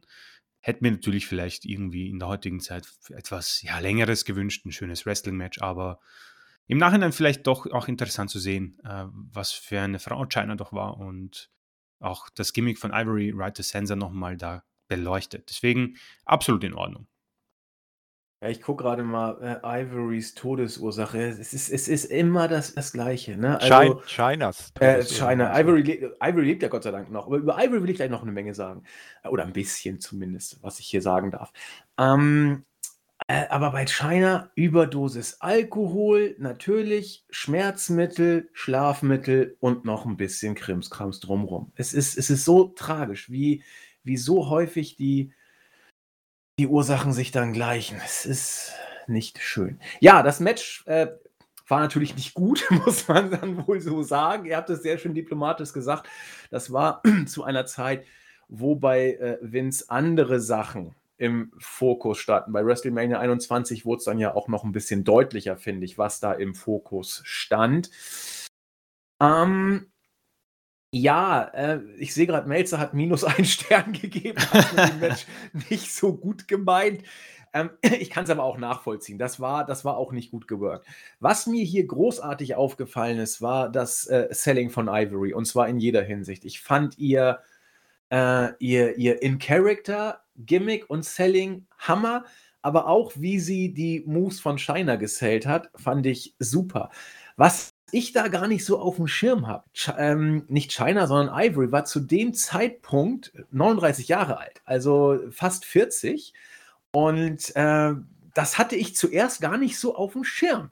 Die hat das, finde ich, äh, hat so eine wie soll ich sagen, unterkühlte Zensurbehördenfrau-Erotik ausgesprüht, die, ja, die man empfindet oder nicht. Bei mir hat es auf jeden Fall gewirkt. Und deswegen bin ich schon gar nicht objektiv, weil ich, weil ich, weil ich Ivory eben immer großartig fand. Ähm, aber hier eben mit ihrem Selling und, und ihrem Rumkrakele und ihrem Gebettel und hinterhältige Attacken und mit ihrem Outfit, also mich hat es unterhalten ähm, und es war auch richtig, dieses Match kurz zu halten, weil es ja eben nicht gut war. Das muss man dann ja auch äh, sagen. Keine drei Minuten, vollkommen richtig. Die Art, wie auch, was ich nicht so verstanden dass man, dass China zuerst das Cover unterbunden hat, um es dann nachher durchzuziehen äh, und auch ohne Probleme auch durchzuziehen. Also sie wollte Ivory dann wohl doch noch mal ein bisschen bestrafen, Storyline-mäßig. Und äh, ja, passte. Übrigens, großartige Kommentatoren. Paul Heyman und ähm, Jim Ross. Jim Ross. Hammer. Also, das hat gepasst wie die Faust aufs Auge, fand ich. Ich weiß nicht, wie, wie, wie ihr das wahrgenommen habt, wenn man das vergleicht mit Cole und Konsorten. Oh, kein Cool, kein Graves, eine Wonder. War geil, ne? Also, wie die das gemacht haben. Also, Heyman hat ja, hat ja Ross an die Wand gesprochen, muss man sagen. Und ich weiß nicht, Chris, wenn ich das, wenn man die Augen schließt und Heyman so hört, ich habe mich so ein bisschen an äh, Saul Goodman erinnert, wenn er irgendwie so die Leute dicht labert. Das ja. ist so ein ähnlicher, ähnlicher schlüpfriger Winkeladvokatenslang, den die beiden so drauf haben. Also stimmt. das war Saul im Originalniveau. Vergleich's mal, ist geil. Das ist ein, ein wunderbarer Vergleich, ja, das stimmt. Äh, aber auch muss ich sagen, äh, Paul Heyman, das ist genial. Also ein Moment war, ich weiß nicht, da war man kurz bei der Werbung oder was auch immer, ein Interview und dann schaltet man zu den Kommentatoren und Heyman schaut einfach so griesgrimmig in die Kamera und äh, es ist genial. Ich war, ich war so glücklich mit den Kommentatoren. Äh, auch bei Mania 21 übrigens. Ähm, Jerry Lawler hat das auch ganz gut gemacht, aber Jim Ross, wahrscheinlich in seiner Prime. Ähm, ich befürchte, oder würde das so sagen, dass er bei AEW nicht mehr diese Leistungen abliefert. Nicht ganz.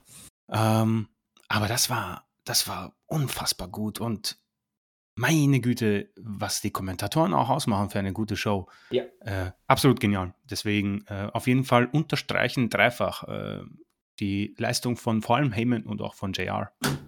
Ja. Thorsten, du wolltest noch was sagen? Irgendwie hast du schon ausgeholt, äh, angesetzt? Nee, nee, nee, nee, alles gut. Alles gut. Ja, also das sind so die, die Faktoren. Ja, also eine, eine Wrestling-Show lebt von, finde ich, äh, guten Wrestling, von den Crowd-Reactions und von den Kommentatoren. Wenn alles passt, dann passt es eben, ne? Oder wie Thorsten vorhin im Chat schrieb, hast du Scheiße am Fuß, hast Scheiße am Fuß. Ne? Da kannst du nichts machen Richtung Nexus, aber äh, ja, hoffen wir, dass wir ihn gleich hören. Ja, weiter ging's mit einem Match, das ich auch vorher schon abgeschenkt habe. Shane McMahon gegen Mr. McMahon. Äh, ich halte mich mal zurück und gebe äh, zur Einführung natürlich wieder mal Thorsten das Wort, der auch ein bisschen was über die Storyline erzählen kann. Ich möchte mich auf die schauspielerischen Leistungen von Linda nachher beschränken, aber erstmal Thorsten. Ja, genau. Ähm, also das Ganze spielt ja, oder das ist ja die WrestleMania kurz nach Ende von WCW und ECW und ECW halt. Ähm, und wer von euch da die letzte Ausgabe von WCW Nitro gesehen hat, der weiß ja, dass äh, Mr. McMahon halt na, äh, die WCW äh, kaufen wollte und dann äh, ja, in, in, in der Sendung, weil äh, Nitro und Raw dann simultan liefen, dann per Videoschalte dann noch live Jeff Jarrett gefeuert hat und solche Geschichten. Ähm, und zum Schluss der Show wollte er dann den Deal finalisieren und dann tauchte plötzlich bei WCW Monday Nitro im Ring Shane McMahon aus, auf und sagte, ja, der Vertrag ist schon längst unterschrieben, doch unter dem Namen steht McMahon, aber er lautet Shane McMahon. Und so wurde dann die Fehde aufgebaut. Ähm, Shane äh, für die WCW, für die Unterdrückten gegen seinen egomanischen Vater, der äh, gegen den bösen Tyrannen. Äh, das Ganze schaukelte sich dann hoch, dass Mr. McMahon dann nebenbei auch noch äh, Linda in Anführungsstrichen mit Trish Stratus betrog, die wie ein die auf sein Kommando auch äh, wie ein Hund bellend vor ihm hin und her krabbelte. Ähm, das hat Linda dann irgendwann überhaupt nicht mehr ausgehalten und hat irgendwie einen Nervenzusammenbruch bekommen und saß dann apathisch wie so jemand, der äh, äh, irgendwie so, ich weiß nicht, wie der die medizinische Bezeichnung ist, äh, so in, in, sich gefangen ist. Na? Ne? Also äh, im eigenen Körper gefangen ist. Ähm, und ja, das Ganze war dann so, dass jetzt hier zu diesem, es dann bei Mania natürlich zum großen Match Vater gegen Sohn kommen sollte und Shane dann auch äh, vor, der, äh, vor dem Event mit seiner Stretch-Limo mit dem Nummernschild WCW One ankam, dann auch, äh, nachdem er in den Ring kam, auch die Jungs begrüßt hat, seine Jungs, dann sah man irgendwo oben in der Box dann einige WCW-Wrestler oder Charaktere ähm, und Mr. McMahon kam dann auch in den Ring äh, und dann äh, gefolgt von äh, halt Stephanie von Trish Stratus, die eben Linda im Rollstuhl vor sich her schob, weil man wollte natürlich Linda demütigen, indem sie mit ansehen muss und in ihrem Zustand halt nichts machen kann, wie der Vater den Sohn da fertig macht es war für mich ein überraschend soweit äh, unterhaltsames Match. Am Ende ist, glaube ich, Shane das erste Mal den Coast to Coast gesprungen, hat dann dadurch auch gewonnen, aber äh, so richtig Schläge verteilen konnte er schon damals nicht. Nee, durchaus nicht. Aber so wie die Fans steil gegangen sind und wo die Kommentatoren drauf eingegangen sind, muss es der erste Coast to Coast gewesen sein, ne? Weil keiner wusste, was macht er jetzt und what's he gonna do now und so weiter. Das glaube ich auch. Das war der erste Coast to Coast. Ich habe es jetzt nicht äh, recherchiert, aber ich bin mir genau wie du sehr sicher, dass dem so war. Mm, ja, Chris. Ja, ein überaus interessantes Match, muss ich sagen. Ähm, ich habe mir, also die Fehde hat man ein bisschen zusammengefasst bekommen in einem Video und ich muss sagen, wow, äh, vieles davon könnte man heute nicht mehr machen. Ähm, ich muss sagen, was man, man kann halten, was man will von Vince. Ich habe mir nämlich in diesem Zusammenhang auch WrestleMania 22 noch angeschaut. Ähm, der Mann ist wahrscheinlich der absolut beste Heel aller Zeiten. was der aufgeführt hat, ist eigentlich unfassbar. Es ist verrückt, es ist irre. Ähm, es ist sehr geschmacklos teilweise, aber das hat diese Story natürlich unfassbar gut aufgespielt. Das hat man gesehen. Ähm, Mick Foley auch als Special Guest Referee ähm, hat irgendwie auch so ein bisschen das, äh, schön noch den richtigen Salz gegeben. Ähm, ein in Ordnung das Match. Also ich möchte nicht, wurde angesprochen, äh, Shane hat sich wirklich in seinem Stil echt gar nicht verändert. Die Schläge sehen harter aus wie damals. Vince ja, hat das gemacht, was man machen kann, glaube ich, auch im damaligen Alter schon. Und ähm, ja, wobei ich äh, eines auf jeden Fall sagen muss, habe ich mir notiert, äh, den Pop, den Linda McMahon bekommen hat, als sie aufgestanden ist. Meine Güte, das schafft heute absolut niemand mehr. Äh, kein Roman Reigns, niemand. Also als die aufgestanden ist, meine Güte, da hat die Halle zer zerbombt, ja unfassbar genial, dass man das so aufgebaut hat. Linda an sich, ja, kennen wir auch schon politisch und äh, mit den ganzen äh, Verstrickungen. Also, man, ich möchte vielleicht mit anderen Superstars in dem Match hätte ich das vielleicht nicht so gut gesehen, ich weiß nicht, aber ich glaube, die untereinander haben hier einfach so eine Familienfehde dargestellt, die man, die man so wirklich zeigen kann. Und 14 Minuten war auch gar nicht so lang. Im Nachhinein, ich habe gedacht, das ging etwas länger. Und es passt irgendwie zu dieser Mania, vor allem mit dem Ende von äh, WCW und ECW, wie schon besprochen wurde. Und äh, das, das, das passt. Und ich glaube, man hat ein bisschen auch schon für den Main Event was aufgebaut. Deswegen äh, absolut großartig irgendwie. In, in einem echt komischen Art und Weise hat mir das hier gefallen, auch wenn es an sich echt nicht viel Wrestling passiert ist. Und auch viele Highspots gab es nicht. Also äh, Coast to Coast natürlich wurde schon angesprochen, aber man hat alles auf diese Feder gesetzt und das hat funktioniert. Die Fans haben es gekauft, die Fans sind steil gegangen und äh, Linda hat ihre und Shane haben ihre Rache bekommen quasi.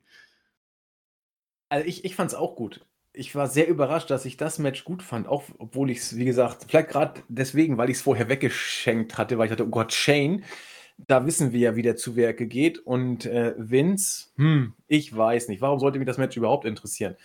Die Hintergrundgeschichte wurde dann ja sehr schön aufbereitet, die Thorsten eben nochmal erzählt hat, wurde dann auch ähm, durch Videos, die übrigens auch sehr cool waren. Es war überhaupt wenig äh, Backstage-Klimbim, das unnötig war. Man hat irgendwie das Gefühl gehabt, das, was nötig war, das geben wir euch jetzt, damit ihr Bescheid wisst, fassen das kurz zusammen und dann geht das los. War richtig schön on the point in your face.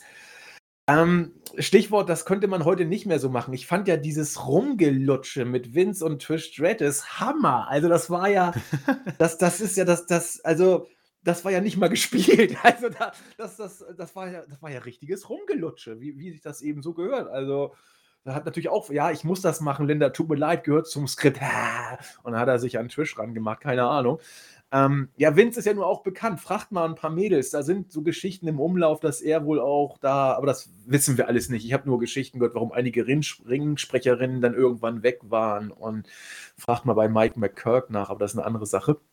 Ähm, ja, was ich übrigens nicht gepeilt habe, Stichwort von, von Chris, als Linda aufgestanden ist. Wenn ich jetzt Vince wäre, Warum sollte es mich denn jucken, ob Linda jetzt aufsteht oder nicht? Da, da, da, da ob sie jetzt sitzt oder, oder stehend zuguckt, wie ich meinem Sohn jetzt die, diese Müllcontainer-Dings überbretter. Warum lässt er sich denn davon, als ob er vom, vom Blitz getroffen wäre, war er ja vollkommen fertig. Äh, Naja, na das war halt, weil sie ja vorher eigentlich irgendwie so apathisch, also irgendwie so, so geistig weggetreten war so äh, wie als wenn sie in einem Wachkoma gewesen wäre. Einfach nur vor sich hingeglotzt hat und sich nicht bewegt hat.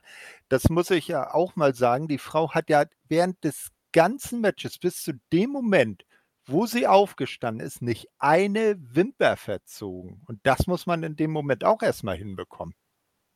Vollkommen richtig, aber sie ist ja nun nicht als der äh, Super Fighter bekannt. Also ich weiß nicht, ob sie da irgendwie Vince davon hätte abbringen können. Also wie als ob er ein Geist gesetzt. Das sollte ja auch so, in, so erzählt werden, dass äh, Linda, wie du sagtest, ja apathisch da sitzt.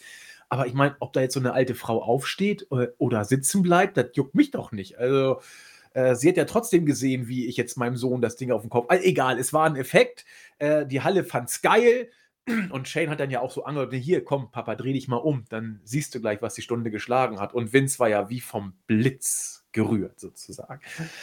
Ja, also ich, ich fand es gut. Also Shane hat auch die Spots gebracht, die er heute bringt, Coast to Coast neu ins Programm seinerzeit. Aber es war kurzweilig. Ähm, Stephanie mit etwas gewagter Frisur, möchte ich sagen. Irgendwie hatte sie, also übrigens ganz zierlich sah sie damals auch noch aus. Wie alt war sie denn da? 21, 22? Das interessiert Hm, da mich. müsste aber- sie, sie ich glaube, äh, Ich glaube, sie war 24. ja, irgendwie Ja. so Anfang, Mitte 20. Ach, das interessiert mich jetzt mal. Stephanie McMahon ist geboren. Ach, 76, ja, du hast recht. Sie war 25 zu der Zeit doch schon und hat, glaube ich, da noch weder Krafttraining gemacht noch äh, Müsli gegessen. Also, das ist schon ein Riesenunterschied, wie Steph. Ja, gut, klar, ist, wen wundert's? 25 und 44, da liegen ja noch ein paar Jahre zwischen. Insofern. Aber interessante Frisur, so irgendwie so fluffig, so, keine Ahnung, was da mit ihren Haaren war, aber interessant. Wie gesagt, guckt's euch an. Äh, sehr unterhaltsam inszeniert auf jeden Fall. Und der gute Dave hat immerhin drei Sterne gezückt. Also, das ist, kann man an, kann man Drei Sterne? angemessen. Ja, finde ich gar nicht mal verkehrt. Also, Wow, also ich, ich finde es auch gut. Ich hätte aber nicht gedacht, dass er da drei Sterne zückt. Okay. ja, Dave macht ja mal mehr, mal weniger so das Storytelling, packt er ja mal mehr, mal weniger mit rein. Das finde ich immer so interessant. Und hier hat er es wohl in seiner, Gan- in seiner Gänze gesehen. Und auch äh, Lindas Oscar-reife Leistung von Ich mach mal gar nichts bis hin zu Ich stehe auf. Aber damit so einen Pop zu kriegen, das musst du erstmal schaffen. Also heute undenkbar, wie Chris sagte. Ah, doch, auch das interessant. Muss man einfach wohl gesehen haben. So, nun muss ich erstmal zurück, weil ich Stephanie hier gerade hatte. Wir wollen in der Matchcard weiter voranschreiten. Ja, äh, das Match, für das Mania wohl mit in die Geschichte eingegangen ist. Tables, Letters and Shares Match um die WWF Tag Team Championship. Wir hatten die Champions, die Dudley Boys. Ich habe das Gefühl, Bully Ray sieht 20 Jahre lang immer gleich aus. Also da tut sich ja gar nichts bei dem. Wenn er diese Brille aufsetzt, immer wenn er sein komisches Kostüm anhat, er sieht immer gleich aus. Devon doch ein bisschen schlanker, als äh, er dann in seinem letzten Run war, sollte auch nicht verwundern. Edge und Christian, wie man sie damals kannte, mit interessanten Brillen. Irgendwie Brillen waren das Thema offensichtlich zu der Zeit. Und äh, die Hardy Boys, damals auch noch ja, ein bisschen jünger, aber so viel anders auch nicht. Jeff ein bisschen schlanker als heute. Matt, ja, sah ja, ein bisschen jünger aus als heute und ohne Broken Gimmick. Eben vollkommen auf Hardy Hardcore-mäßig drauf. Ja, ich äh, sag nur, es hat 15 Minuten gedauert, plus 47 Sekunden und gebe mal an Thorsten für die ersten Worte ab. Ja, das war ja das zweite TLC-Match. Das erste war, glaube ich, beim SummerSlam im Jahr davor. Und da hat man sich dann wahrscheinlich gedacht, damit wir dann auch ein äh, Tag Team Match und die Tag Team Titel aufs Parkett äh, oder auf die Card bekommen, machen wir mal TLC 2. Und das Match ist ja legendär geworden, wie du schon zu Recht sagst. Äh, der ikonischste Moment ist wahrscheinlich da, wo äh, dann ein Jeff Hardy an den Gürteln hängt und von einem äh, Edge aus der Luft weggespiert wird. Ne? Am Ende gewinnen dann Edge und Christian mit Hilfe von äh, Rhino, weil jedes Team hatte auch noch so einen Sekundanten. Bei Edge und Christian Rhino, bei den Dudley Boys natürlich Spike Dudley und bei den Hardy Boys halt Lita. Und die haben dann immer noch mit eingegriffen und am Ende war es dann Rhino, der das Ganze dann entschieden hat, indem er, glaube ich, war das Christian dann die, äh, äh, die Leiter hochgetragen hat, sodass der dann die Gürtel abhängen konnte. bin immer noch entsetzt, dass Melzer dem Match keine fünf Sterne gegeben hat. Vier, drei Viertel hat er ihm gegeben. Ah, das, Und- ist, das ist ein Fünf-Sterne-Match. genau, Chris, erzähl. Was soll ich dazu sagen? Es ist das beste TLC-Match aller Zeiten. Es wird nie ein besseres geben. Äh, da lege ich mich fest. Und wenn es jemals eins gibt, dann bin ich nicht mehr am Leben. Ähm, es ist abnormal, was alles da passiert ist. Ähm, jeder, der das ja hört, hat das Match gesehen. Und jeder hat diesen Move gesehen, von dem Thorsten gerade gesprochen hat.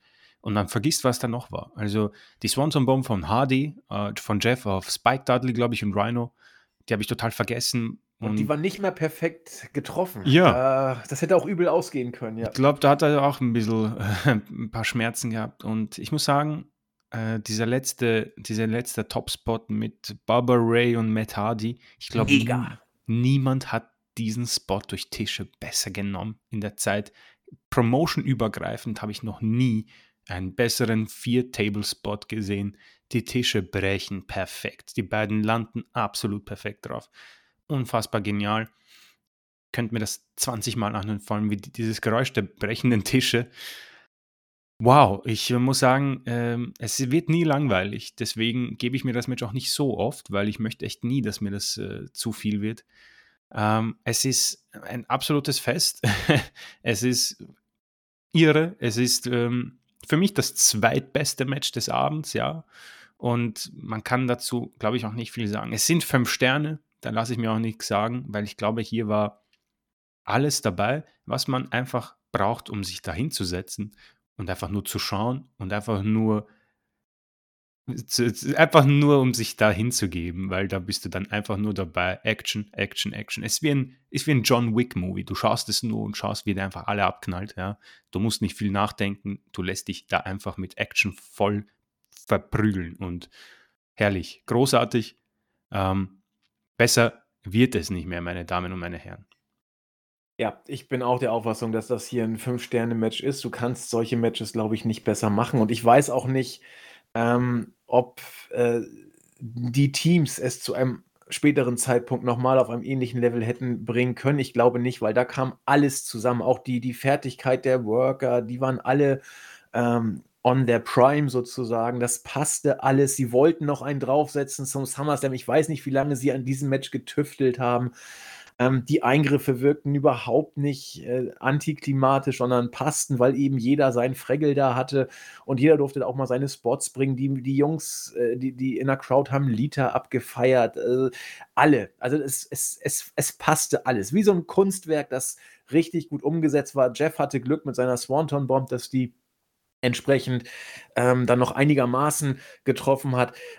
Wie Chris sagte, besser kann man den Tablespot mit Matt Hardy und äh, Barbara Ray nicht machen. Da, das war auf fast schon Millimeter genau getroffen. Das sah so gut aus. Und äh, wer das Match gewinnt, das, das war mir so egal. Also es war so egal, wer hier das Match gewinnt, weil, weil ich sie äh, alle toll fand und äh, jeder war hier Gewinner, weil, es, weil das Match als solches hier zelebriert wurde und dass jetzt Edge und Christian am Ende die Gürtel haben, More Power to them. Schön, alles gut, ne?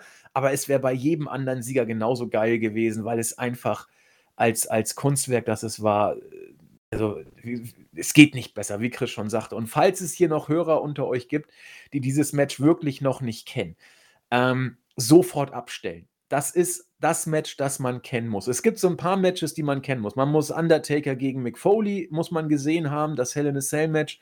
Man muss dieses Leitermatch gesehen haben, man muss Cena gegen Punk gesehen haben.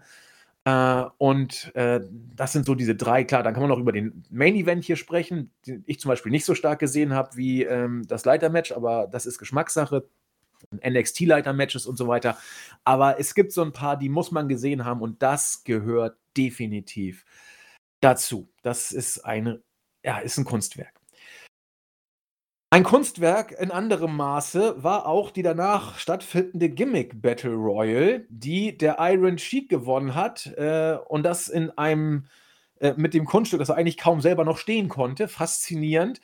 Ähm, drei Minuten und sieben Sekunden gegen die Battle Royale. Ich will mal gucken, wie viel waren denn überhaupt dabei? War das will ich jetzt wissen. Eins, zwei, drei, vier, fünf, sechs, sieben, acht, neun. 10, 11, 12, 13, 14, 15, 16, 17, 19 habe ich jetzt gezählt. Ähm, ja, äh, in drei Minuten, sieben Sekunden eine Battle Royale zu beenden, das muss man auch erstmal schaffen, Thorsten, oder? Definitiv, aber ich glaube, darauf kam es in dem Moment auch gar nicht an. Einfach alte Gimmicks nochmal zeigen. Ich fand es auch sehr schön, dass man extra dann hierfür nochmal das Kommentatoren-Duo Mean Gene Okerlund und Bobby Heenan wieder rausgebracht hat und der Sheik natürlich gewonnen, weil er ja keine Bumps mehr nehmen konnte, also auch nicht übers oberste Seil nach draußen gehen konnte. Das war dann so das typische äh, Pinkelpausen-Match, was bei in späterer Zeit dann immer gerne bei den Damen genommen wird um dann auf die beiden wirklich großen Matches im Abschluss dann hinzuführen, dass man sich da vorher nochmal erholen konnte nach dem zugegebenermaßen vom Gesamteindruck her wahrscheinlich besten Match des Abends, äh, dass man äh, da nochmal runterkommt, um dann ins Finale von Mania so richtig wieder mit äh, Power und Luft reinstarten zu können. Um, ähm, ich fand die trotzdem geil. Ich kann, ja, das, das, das, das, definitiv. Man hat seinen Spaß gehabt, besonders wenn man halt so die alte Zeit miterlebt hat und noch weiß, wer ist ein Goon, wer ist ein Duke the Dumpster Drosy, ne? Was, äh, wer ist Tugboat und so weiter oder ein Hillbilly Jim. Nicht? Äh, dass man halt die ganzen alten Leute nochmal wieder sieht, äh, aber dass die jetzt so eine epische Battle Royale davon 30, 40 Minuten oder so wirken, das äh, kann man in deren Alter ja auch nicht mehr erwarten. Nein, nein, natürlich nicht. Ich überlege nur gerade, ob Kim Chi auch damals vom Brooklyn Brawler noch äh, gespielt wurde. Ich glaube fast ja. Zwischenzeitlich steckte ja auch mal äh, Harvey Whippleman drunter unter der Maske. Bei Kim Chi? Ja. Okay, das wusste ich jetzt nicht. Aber im Ring war es, glaube ich, immer der Brawler, Steve Lombardi, wenn ich mich recht erinnere. Der hat ja alles gespielt, was genau. und nagelfest ist. Ne? Eight Knuckleball Sports und solche Scherze. Ja, der hat, der hat nichts anbrennen lassen, das stimmt. ja, Chris, äh, das ist ja noch, sag ich mal, vor deiner Zeit gewesen. Also Thorsten und, Thorsten und ich kennen die ja alle noch, wir haben nur mit Handschlag begrüßt seinerzeit. Äh, aber für dich, glaube ich, das war vor deiner Phase. Ja, ich glaube, ich habe da niemanden in der in der Zeit gesehen. Natürlich, ich kenne den Iron Sheik, ähm, James Cornette oder J Jim Cornette, ja, Kamala, Sergeant Slaughter, Repo Man. Und äh, der Gobbledygooker sagt mir auch was, ja. Michael Hayes sowieso. Und der Rest ist dann bei mir, glaube ich, heraus, ja. Ja, Sergeant ähm, Slaughter kennst du auch noch. Ja, habe ich, glaube ich, hab Achso, Entschuldigung. Ähm, ja, der Sarge war ja auch bei der äh, Raw ähm, Legends Night dabei. ähm, was soll ich sagen zu diesem Match? es ist ein netter Cooldown, muss ich sagen. Es ist genau das, ähm, was schon erwähnt wurde. Komm runter, geh pinkeln, hol dir ein paar Chips, weil es wird nochmal richtig krass. Ähm, ja, 3,50. Ähm, ich muss mir denken, man, äh, wenn ich äh, an die Casino Battle Royale denke und an das hier, dann wird mir einiges bewusst in meinem Leben. ähm, aber das passt. Ich, ich glaube, ihr habt es gesagt. Das ist so ein Witz. Man nimmt sich ein bisschen selbst auf den Arm ähm, muss ich sagen, fand ich überraschend auch für diese Zeit, dass man hier ein bisschen aufs K-Fape ver vergessen hat. Auch irgendwie diese Bilder von der Access, wo auch ein Undertaker und Kane dabei waren. Ähm, fand ich schon sehr spannend, dass man da ein bisschen Einblicke quasi hinter die Kulissen bringt. Ähm, und insofern irgendwo auch spannend, aber ja, Cooldown muss nicht sein, sage ich mal so. Wenn das hier weg ist, äh, ist es nicht eine schlechtere Show. es ist wahrscheinlich eine bessere, aber äh, für das, was es ist, war es irgendwie putzig und das passt auch schon. Ich fand es mega geil. Also für mich hätte dieses Ding nicht fehlen dürfen bei, der, bei dieser WrestleMania, jetzt rückblickend. Und ich weiß, viele, äh, nicht viele, aber in Deutschland war Wrestling ja relativ bekannt in den frühen 90ern. So, das, das war, jeder kannte Bret Hart, jeder kannte Hulk Hogan. In Deutschland kennen ja, ich würde sagen, na gut, Hulk Hogan kennt doch noch ein paar mehr, das muss man schon sagen. Aber Bret Hart war damals dann ja frühe 90er ähm, fast schon ein Teenie-Star in Deutschland. Oh, der, er hat sogar den goldenen Bravo Otto gewonnen. Genau, das muss man sich mal vorstellen. Ja, Was ist der goldene Bravo Otto? Kennst du nicht? Kennst du die Bravo? Die ich kenne die Bravo, ja. ja da hat man hat, sich Tipps geholt, wie das mit der Sexualität ja, funktioniert. Ja, Dr. Sommer, genau. Und die haben äh, zu der Zeit so in den 90ern, Anfang, ich weiß jetzt nicht, ob wie lang das dann ging, haben die jährlich den Bravo Otto 80er schon. 80er oder 80er okay. schon, ja, ja. Und da gab es dann den, die silbernen und die goldenen und Bret Hart hat tatsächlich auch mal den goldenen Bravo Otto gewonnen.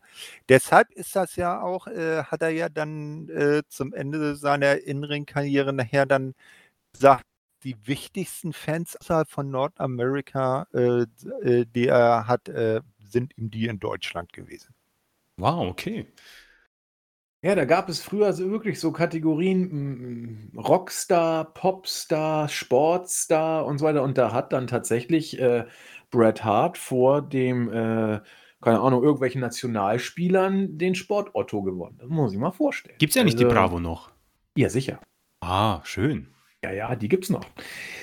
Ähm, ob so, als Printmedium weiß ich jetzt ehrlich gesagt gar nicht mehr, aber auf jeden Fall noch online und ich glaube, die kann man sogar immer noch kaufen. Ich bin mir nicht ganz sicher, wenn überhaupt noch junge Leute sich Zeitschriften kaufen. Das müssten wir mal äh, anderweitig. Also ich bin aus dem Bravo Otto zumindest etwas raus. Äh, Bravo Alter. Mm, ja, also ich fand dieses Ding total geil. Er hatte seinen eigenen Charme, weil ich wirklich geguckt habe, ähm, wie worken sie die Eliminierung? Das hat mich brennend interessiert. Wie man das dann noch halbwegs solide darstellt, das war natürlich immer eine Katastrophe.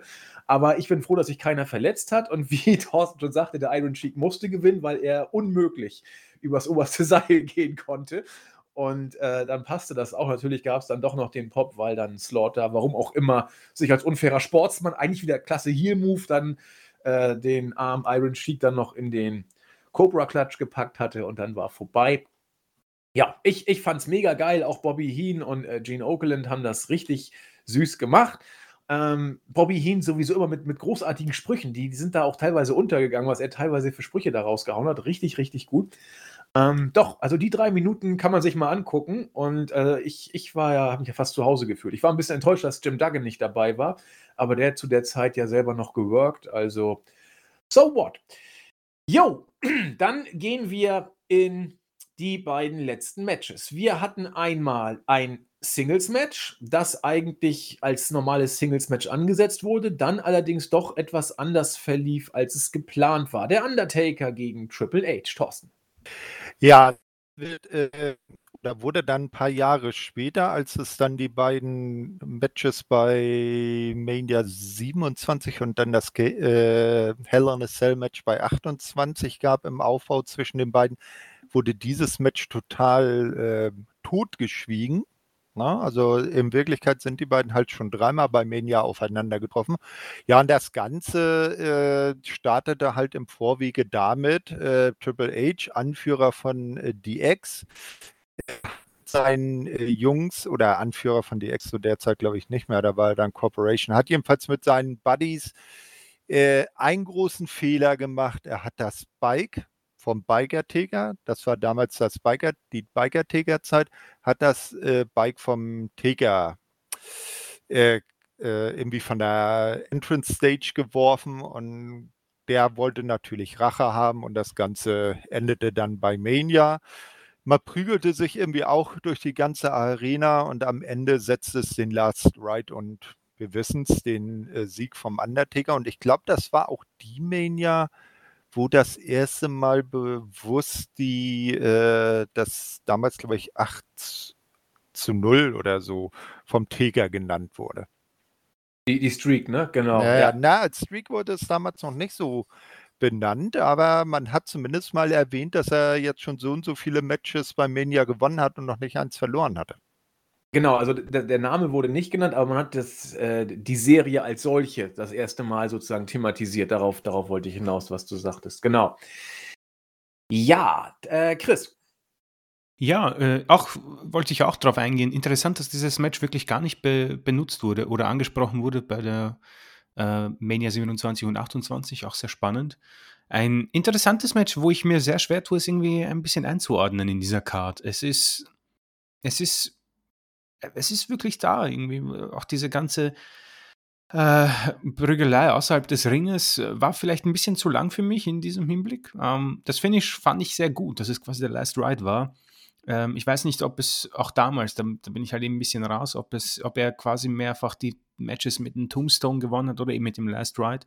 Aber für mich in dieser Hinsicht deswegen sehr überraschend, dass Triple H da quasi dann äh, nicht mehr ausgekickt ist. Ähm, Natürlich, American Badass, ähm, Taker fand ich irgendwie schon sehr cool. Vor allem mit seinem äh, Limp Bizkit, glaube ich, Entrance Music. Ja, wie, fand ich so peinlich. Und ähm, Triple H, ja, äh, man kennt ihn, man weiß, dass er für die WWE steht wie selten jemand anderes. Ähm, leitet ja im Moment ein bisschen NXT und ja, wird auch in den Internetforen quasi als der neue Vince McMahon dann gehofft, gehandelt, aber das ist ein anderes Thema. Schwer zu sagen. Ich, ich, ich weiß nicht, ob ich das Match gut finde oder eher mittelmäßig. Ich glaube, ich finde so dazwischen irgendwas. Es ist, ähm, ich glaube, ich fand 27 ihr Match besser als dieses, um ehrlich zu sein. Ähm, und 28 ist so eine andere Sache für mich. Das fand ich damals etwas zu lang. Und Deswegen vielleicht auch in der Card ein bisschen schwierig zu setzen. Du hattest dieses TLC-Match und dann bist du ein bisschen im Cooldown gewesen von der Battle Royale.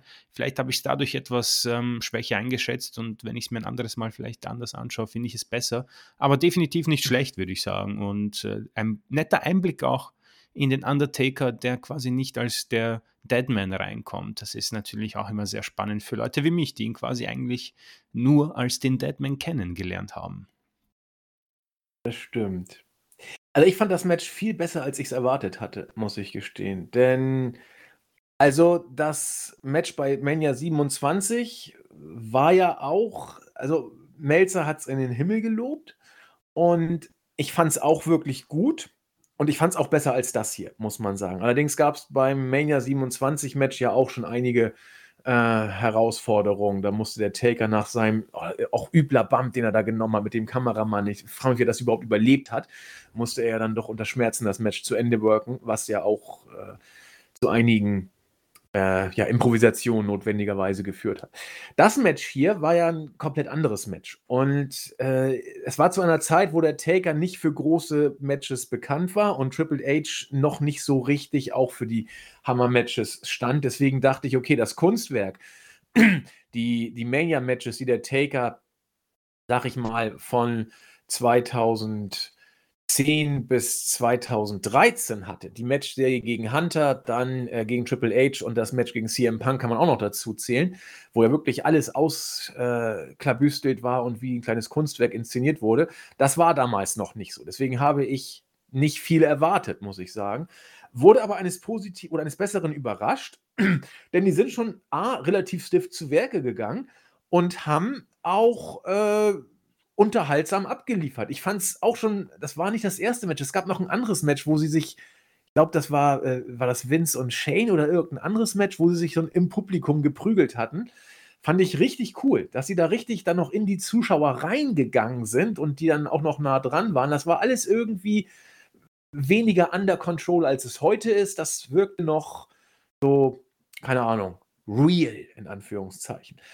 Die äh, Prügelei da auf, auf dem Gerüst fand ich jetzt auch nicht schlecht, war in Ordnung. War auf jeden Fall deutlich kurzweiliger als heutige Last Man Standing Matches oder Force Count Anywhere Matches. Also, es war ja eigentlich nur ein Singles Match, nur weil der Referee ja, sag ich mal, outgenockt war, konnte man dann überhaupt da den Ausflug machen. Mir hat es, wie gesagt, gut gefallen. Und äh, ich gehe mit dieser Wertung von Melzer mit. Vielleicht würde ich einen Tick runtergehen. Melzer hat dreieinhalb Sterne gegeben. Ich wäre so bei drei, ein Viertel ungefähr. Aber so what, wer wird denn kritisch sein? Das war schon, war schon gut. Also da habe ich deutlich schlimmere Taker-Matches bei Mania vorher gesehen als das hier. Da haben sie es echt versucht. Es war, wie Chris sagte, vielleicht etwas lang, aber äh, auch jetzt nicht so, dass mir das irgendwie jetzt äh, radikal aufgefallen wäre. Ich meine, 18 Minuten oder was hatten sie? Ja, 18 Minuten, 19 Sekunden. Das geht schon. Also könnt ihr euch angucken. Ich finde, es ist eins der besseren Taker-Matches, die wir bei Mania hatten, aus der Ära, bevor seine Matches eben kleine Kunstwerke waren. Insofern durchaus empfehlenswert. Ich fand es deutlich besser, als ich es befürchtet hatte. Geht klar. Übrigens, die Gimmick Battle Royale war nicht das schlechteste Match nach Melzer. Er hat das Match mit 0 Sternen bewertet und damit ist immerhin noch besser als Ivory gegen China, was ja minus 1 hatte. Also äh, Respekt an den Iron Sheik. Auch ohne die Ringfreigabe kann man irgendwie noch ein äh, Null-Sterne-Match hinbekommen. Das ist doch auch schon was. Ja, und dann kam der Main Event. Da bin ich, also kann ich viel zu erzählen. Steve Austin gegen The Rock. Aber ich möchte es erst am Ende, weil wenn ich jetzt anfange, dann komme ich nicht mehr, komme ich nicht, werde ich nicht fertig. Deswegen, wie immer, Thorsten mit den ersten Worten. Ja, äh, ganz klassischer Aufbau. Austin hatte in dem Jahr zum dritten Mal den Rumble gewonnen, ist auch äh, aktuell, glaube ich, bis heute der einzige, der dreimal den Rumble gewonnen hat. Yep. Ähm, und äh, wurde dann ins große, dann wurde halt äh, über die Road to WrestleMania, die damals auch noch wirklich eine Road to WrestleMania war, nicht so wie heute so eine, äh, so eine beschämende Veranstaltung, ähm, wurde er halt als äh, Gegner für The Rock aufgebaut. Man erinnert sich, zwei Jahre zuvor bei Mania 15 hatten die beiden schon mal ein Match. Und das äh, Triple sollte dann genau äh, lustigerweise zwei Jahre später beim Mania 19 äh, dann äh, komplettiert werden. Also das, äh, die Match-Serie sozusagen. Ja, und dann wurde das hier aufgebaut. Äh, beide haben im Vorfeld gegen, sich gegenseitig Respekt bezeugt, aber man stellte klar, im Ring zählt äh, nur die eigene Person. Man werde äh, alles unternehmen, was nötig ist, um den Titel zu gewinnen bzw. zu verteidigen. Sehr äh, interessant war dann die Reaktion von Jim Ross, als äh, Howard Finkel, der einzig wahre Ringsprecher in der WWE, ähm, das Match angekündigt hat und dann äh, verkündete, es sei ein No-DQ-Match. Das äh, ist wohl irgendwie an Jim Ross und bis zu dem Zeitpunkt, muss ich zugeben, auch an mir vorbeigegangen. Ja, es war das harte, erwartete Auseinandersetzen. Beide haben sich gegenseitig die Finisher geklaut. Es äh, war äh, äh, sehr spannend bis zum Schluss. Irgendwann kam dann Vince McMahon mit einem Stuhl raus und man wusste jetzt nicht, hm, was will er jetzt machen und so weiter und so fort. Und zum Schluss wurde dann klar, Vince und sein größter Feind äh, aller Zeiten, Steve Austin, machen gemeinsame Sache. Rock bekam den Stuhl ab und Steve Austin wurde neuer WWE oder WWF-Champion zu der Zeit noch und hatte sich mit seinem Erzfeind Vince McMahon verbündet. Ich bleibe immer noch entspannt und gebe das Wort an Chris weiter. Ja, also das ist für mich das beste Match des Abends. Ähm, Steve Austin, The Rock, ist wahrscheinlich wohl mitunter das Beste, was WWE wohl kreiert, kreieren konnte. Vom Gimmick, vom Superstar, vom absoluten Topstars von äh, Reaktionen der Zuschauer. Ich glaube, äh, sie stehen für etwas, ähm, worüber ich, glaube ich, mit dem Andi sehr oft gesprochen habe. Etwas, was heutzutage nicht mehr gebraucht wird und es auch nicht mehr möglich ist. Das schaffen sie nicht mehr. Ähm, konstantes Booking, starke Charaktere, Charaktere, die man auch einfach sehen möchte. Steve Austin natürlich der Rebell, der Mann, der auch als Face quasi einfach so ein Badass ist, der sich da durchprügelt, ab und zu die Mittelfinger, ab und zu ähm, irgendwelche kleinen unfairen Aktionen, die man quasi, also wo man quasi ein bisschen so diese unfairen äh, Aktionen auch äh, akzeptiert und ein bisschen so sagt, ja, nee, das ist Steve Austin, der kann das machen. Und auf der anderen Seite der Rock quasi, der hübsche, der Schönling, der neue Topstar, der junge Rock und eine Fehde, die einfach untermauert wird mit einem großartigen Song von Limp Bizkit, einen schönen Promo-Video, Entrances, die Kommentatoren sind dabei, das Umfeld passt, die Mania bis dahin hat uns dahin geführt, die Zuschauer sind drin und ich auch. Also so lange Jahre später und natürlich kennt jeder ein bisschen den Hintergrund von Austin gegen McMahon. Das hatte ich natürlich auch ein bisschen noch in Erinnerung. Und dann fängt das natürlich ruhiger an und baut sich immer weiter auf. Genauso wie ich es gern habe.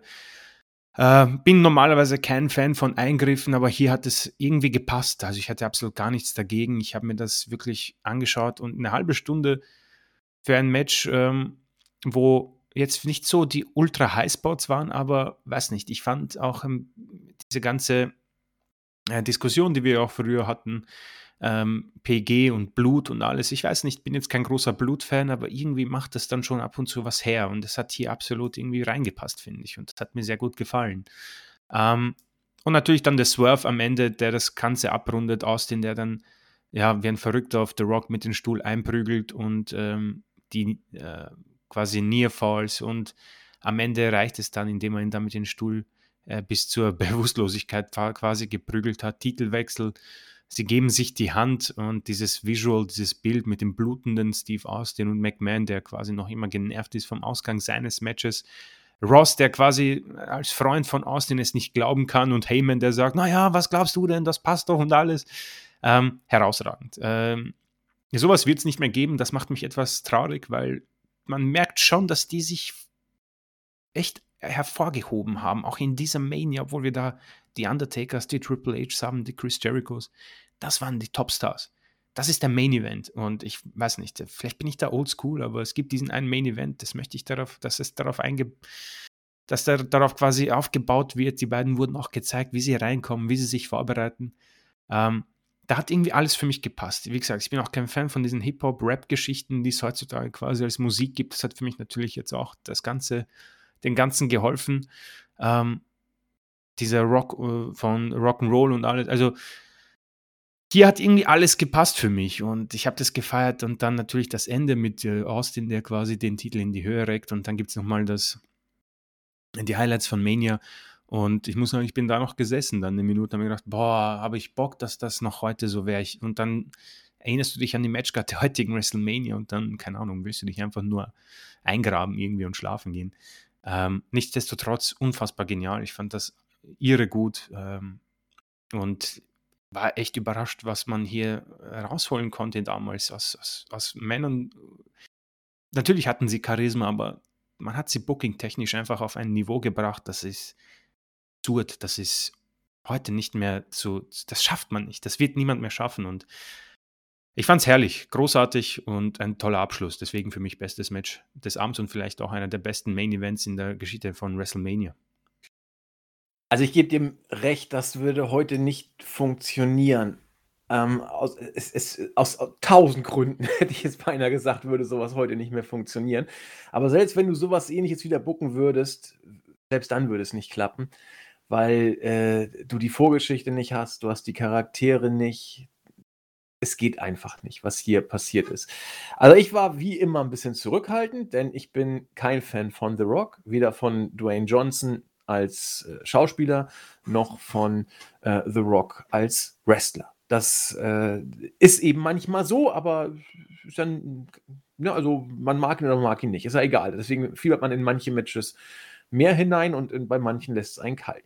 Austin mag ich immer sehr gern mm, und deswegen dachte ich, mal gucken. Vielleicht äh, wird es ja interessant. Ich hatte, wie gesagt, noch nicht viel von diesem Match vorher mitbekommen, muss ich zu meiner Schande sagen.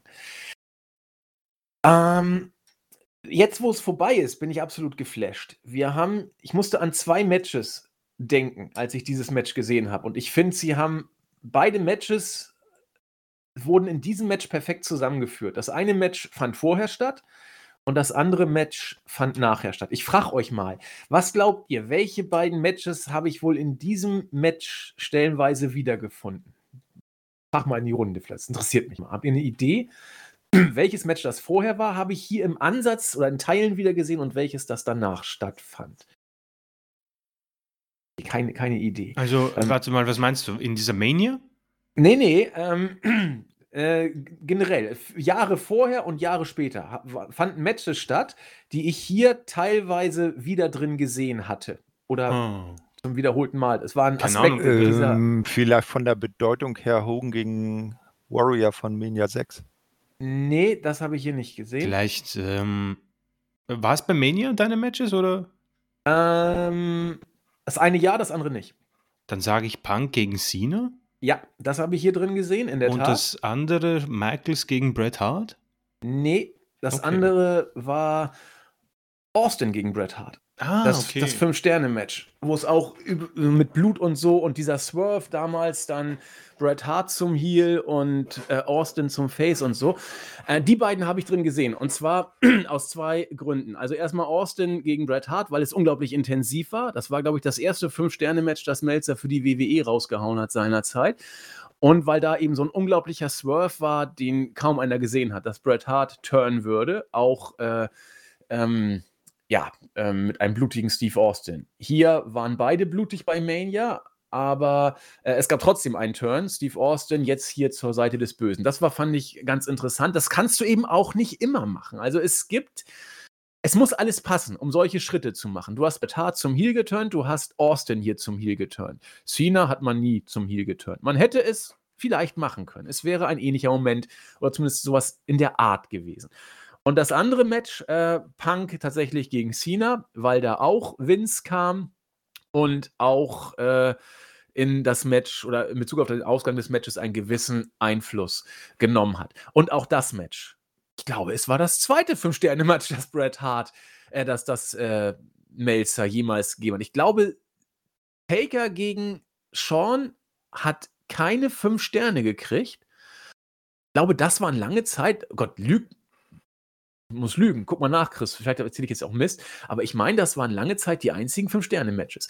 Dieses Match hier äh, war stellenweise auf diesem Niveau für mich. Ich fand das zu Anfang, ja, war ganz nett. Und dann wurde es so gut erzählt. Als äh, Vince reinkam, habe ich zuerst gedacht, oh fuck, jetzt geht's irgendwie dahin.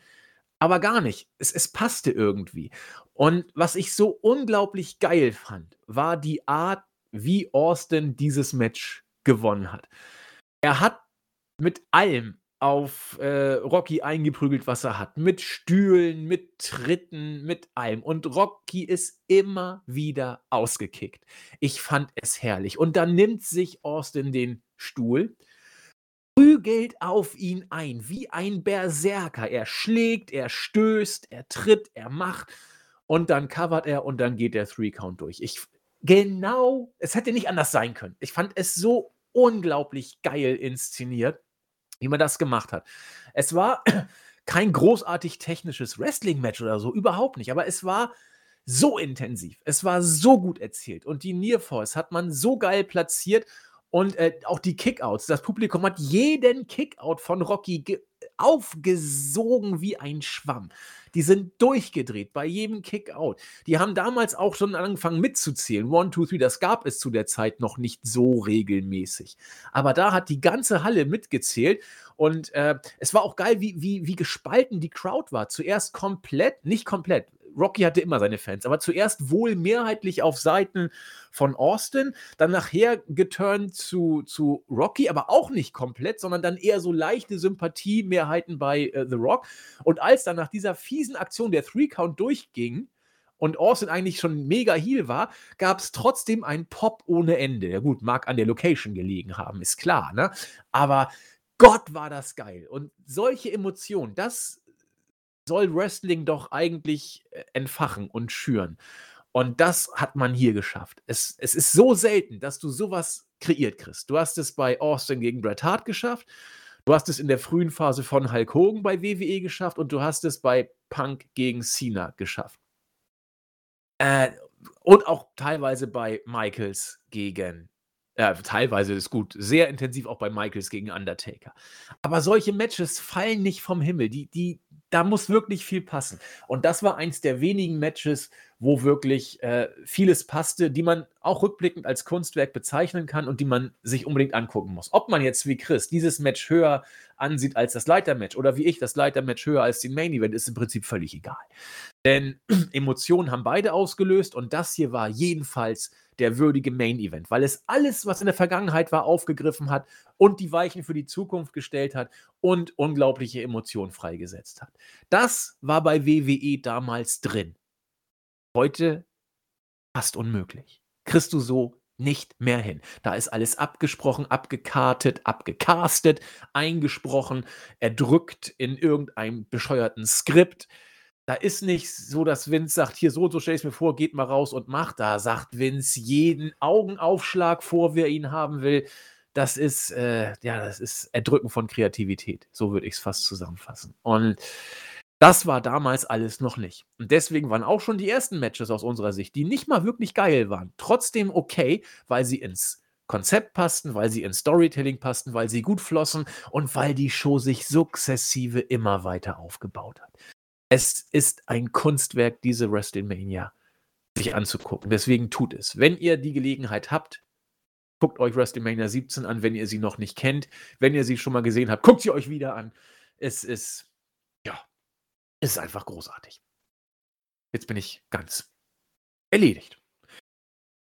Was wollen wir machen? Wir sind fertig mit der ja, Show. Man muss, man muss etwas durchatmen, glaube ich. ja. ähm, es ist äh, irgendwie, äh, weiß nicht, muss ich sagen, war ich danach irgendwie äh, so nostalgisch und mir gedacht, meine Güte, wo, wo, was ist passiert in den letzten zwei Jahrzehnten.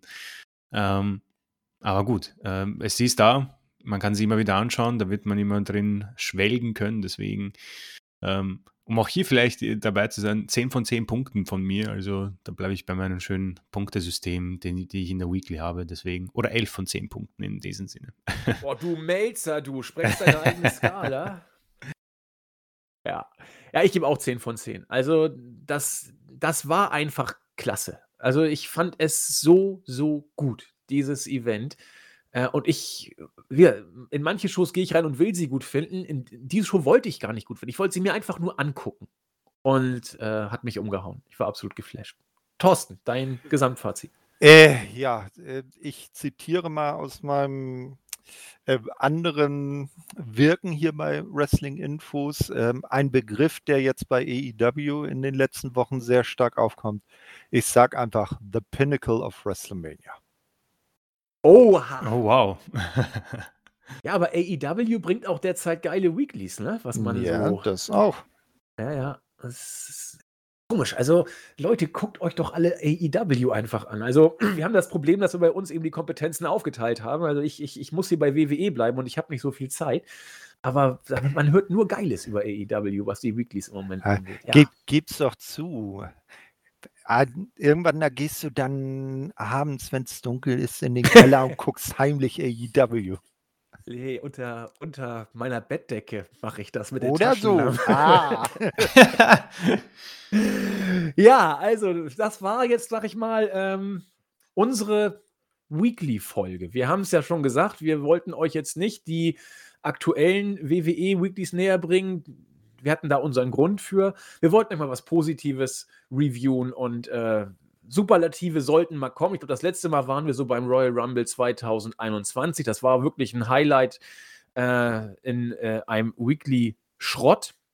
Und ja, das ist äh, das Highlight WWE überhaupt. Also ihr Kunststück, ihr Meisterstück, das Sahnehäubchen sozusagen. Und in dem Sinne würde ich sagen, Guckt es euch einfach an und wenn nicht, lasst ihr es einfach bleiben. Wir wünschen euch auf jeden Fall viel Frohsinn weiterhin. Bei der nächsten Woche werden Chris und ich die WrestleMania Preview bringen auf die aktuelle Show. Das kann ja was werden. Nur von Himmel hochjauchzen zu Tode betrübten, aber das muss dann ja auch mal sein. Wir werden ähm, jetzt die nächste Flashback-Folge aufnehmen. Die werdet ihr dann hören in unserer WrestleMania-Woche, wie schon angekündigt. Da nehmen wir WrestleMania 21 äh, ins Visier. Und in dem Sinne, ihr werdet also nicht podcast-technisch bei uns auf dem Trockenen sitzen. Freut euch drauf oder lasst es bleiben. Wir werden natürlich auch AEW und Impact zu Wort kommen lassen. Unsere Japaner kommen zu Wort. Es wird viel geredet und ihr könnt auch viel lesen. In dem Sinne, freut euch auf WrestleMania. Und wenn euch Mania schon nicht kickt, es findet so viel im Umfeld statt.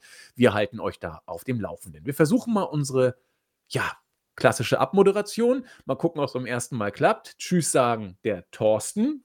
Der Chris. Und der Andi. Perfekt. Bis denn. Tschüss. Ciao.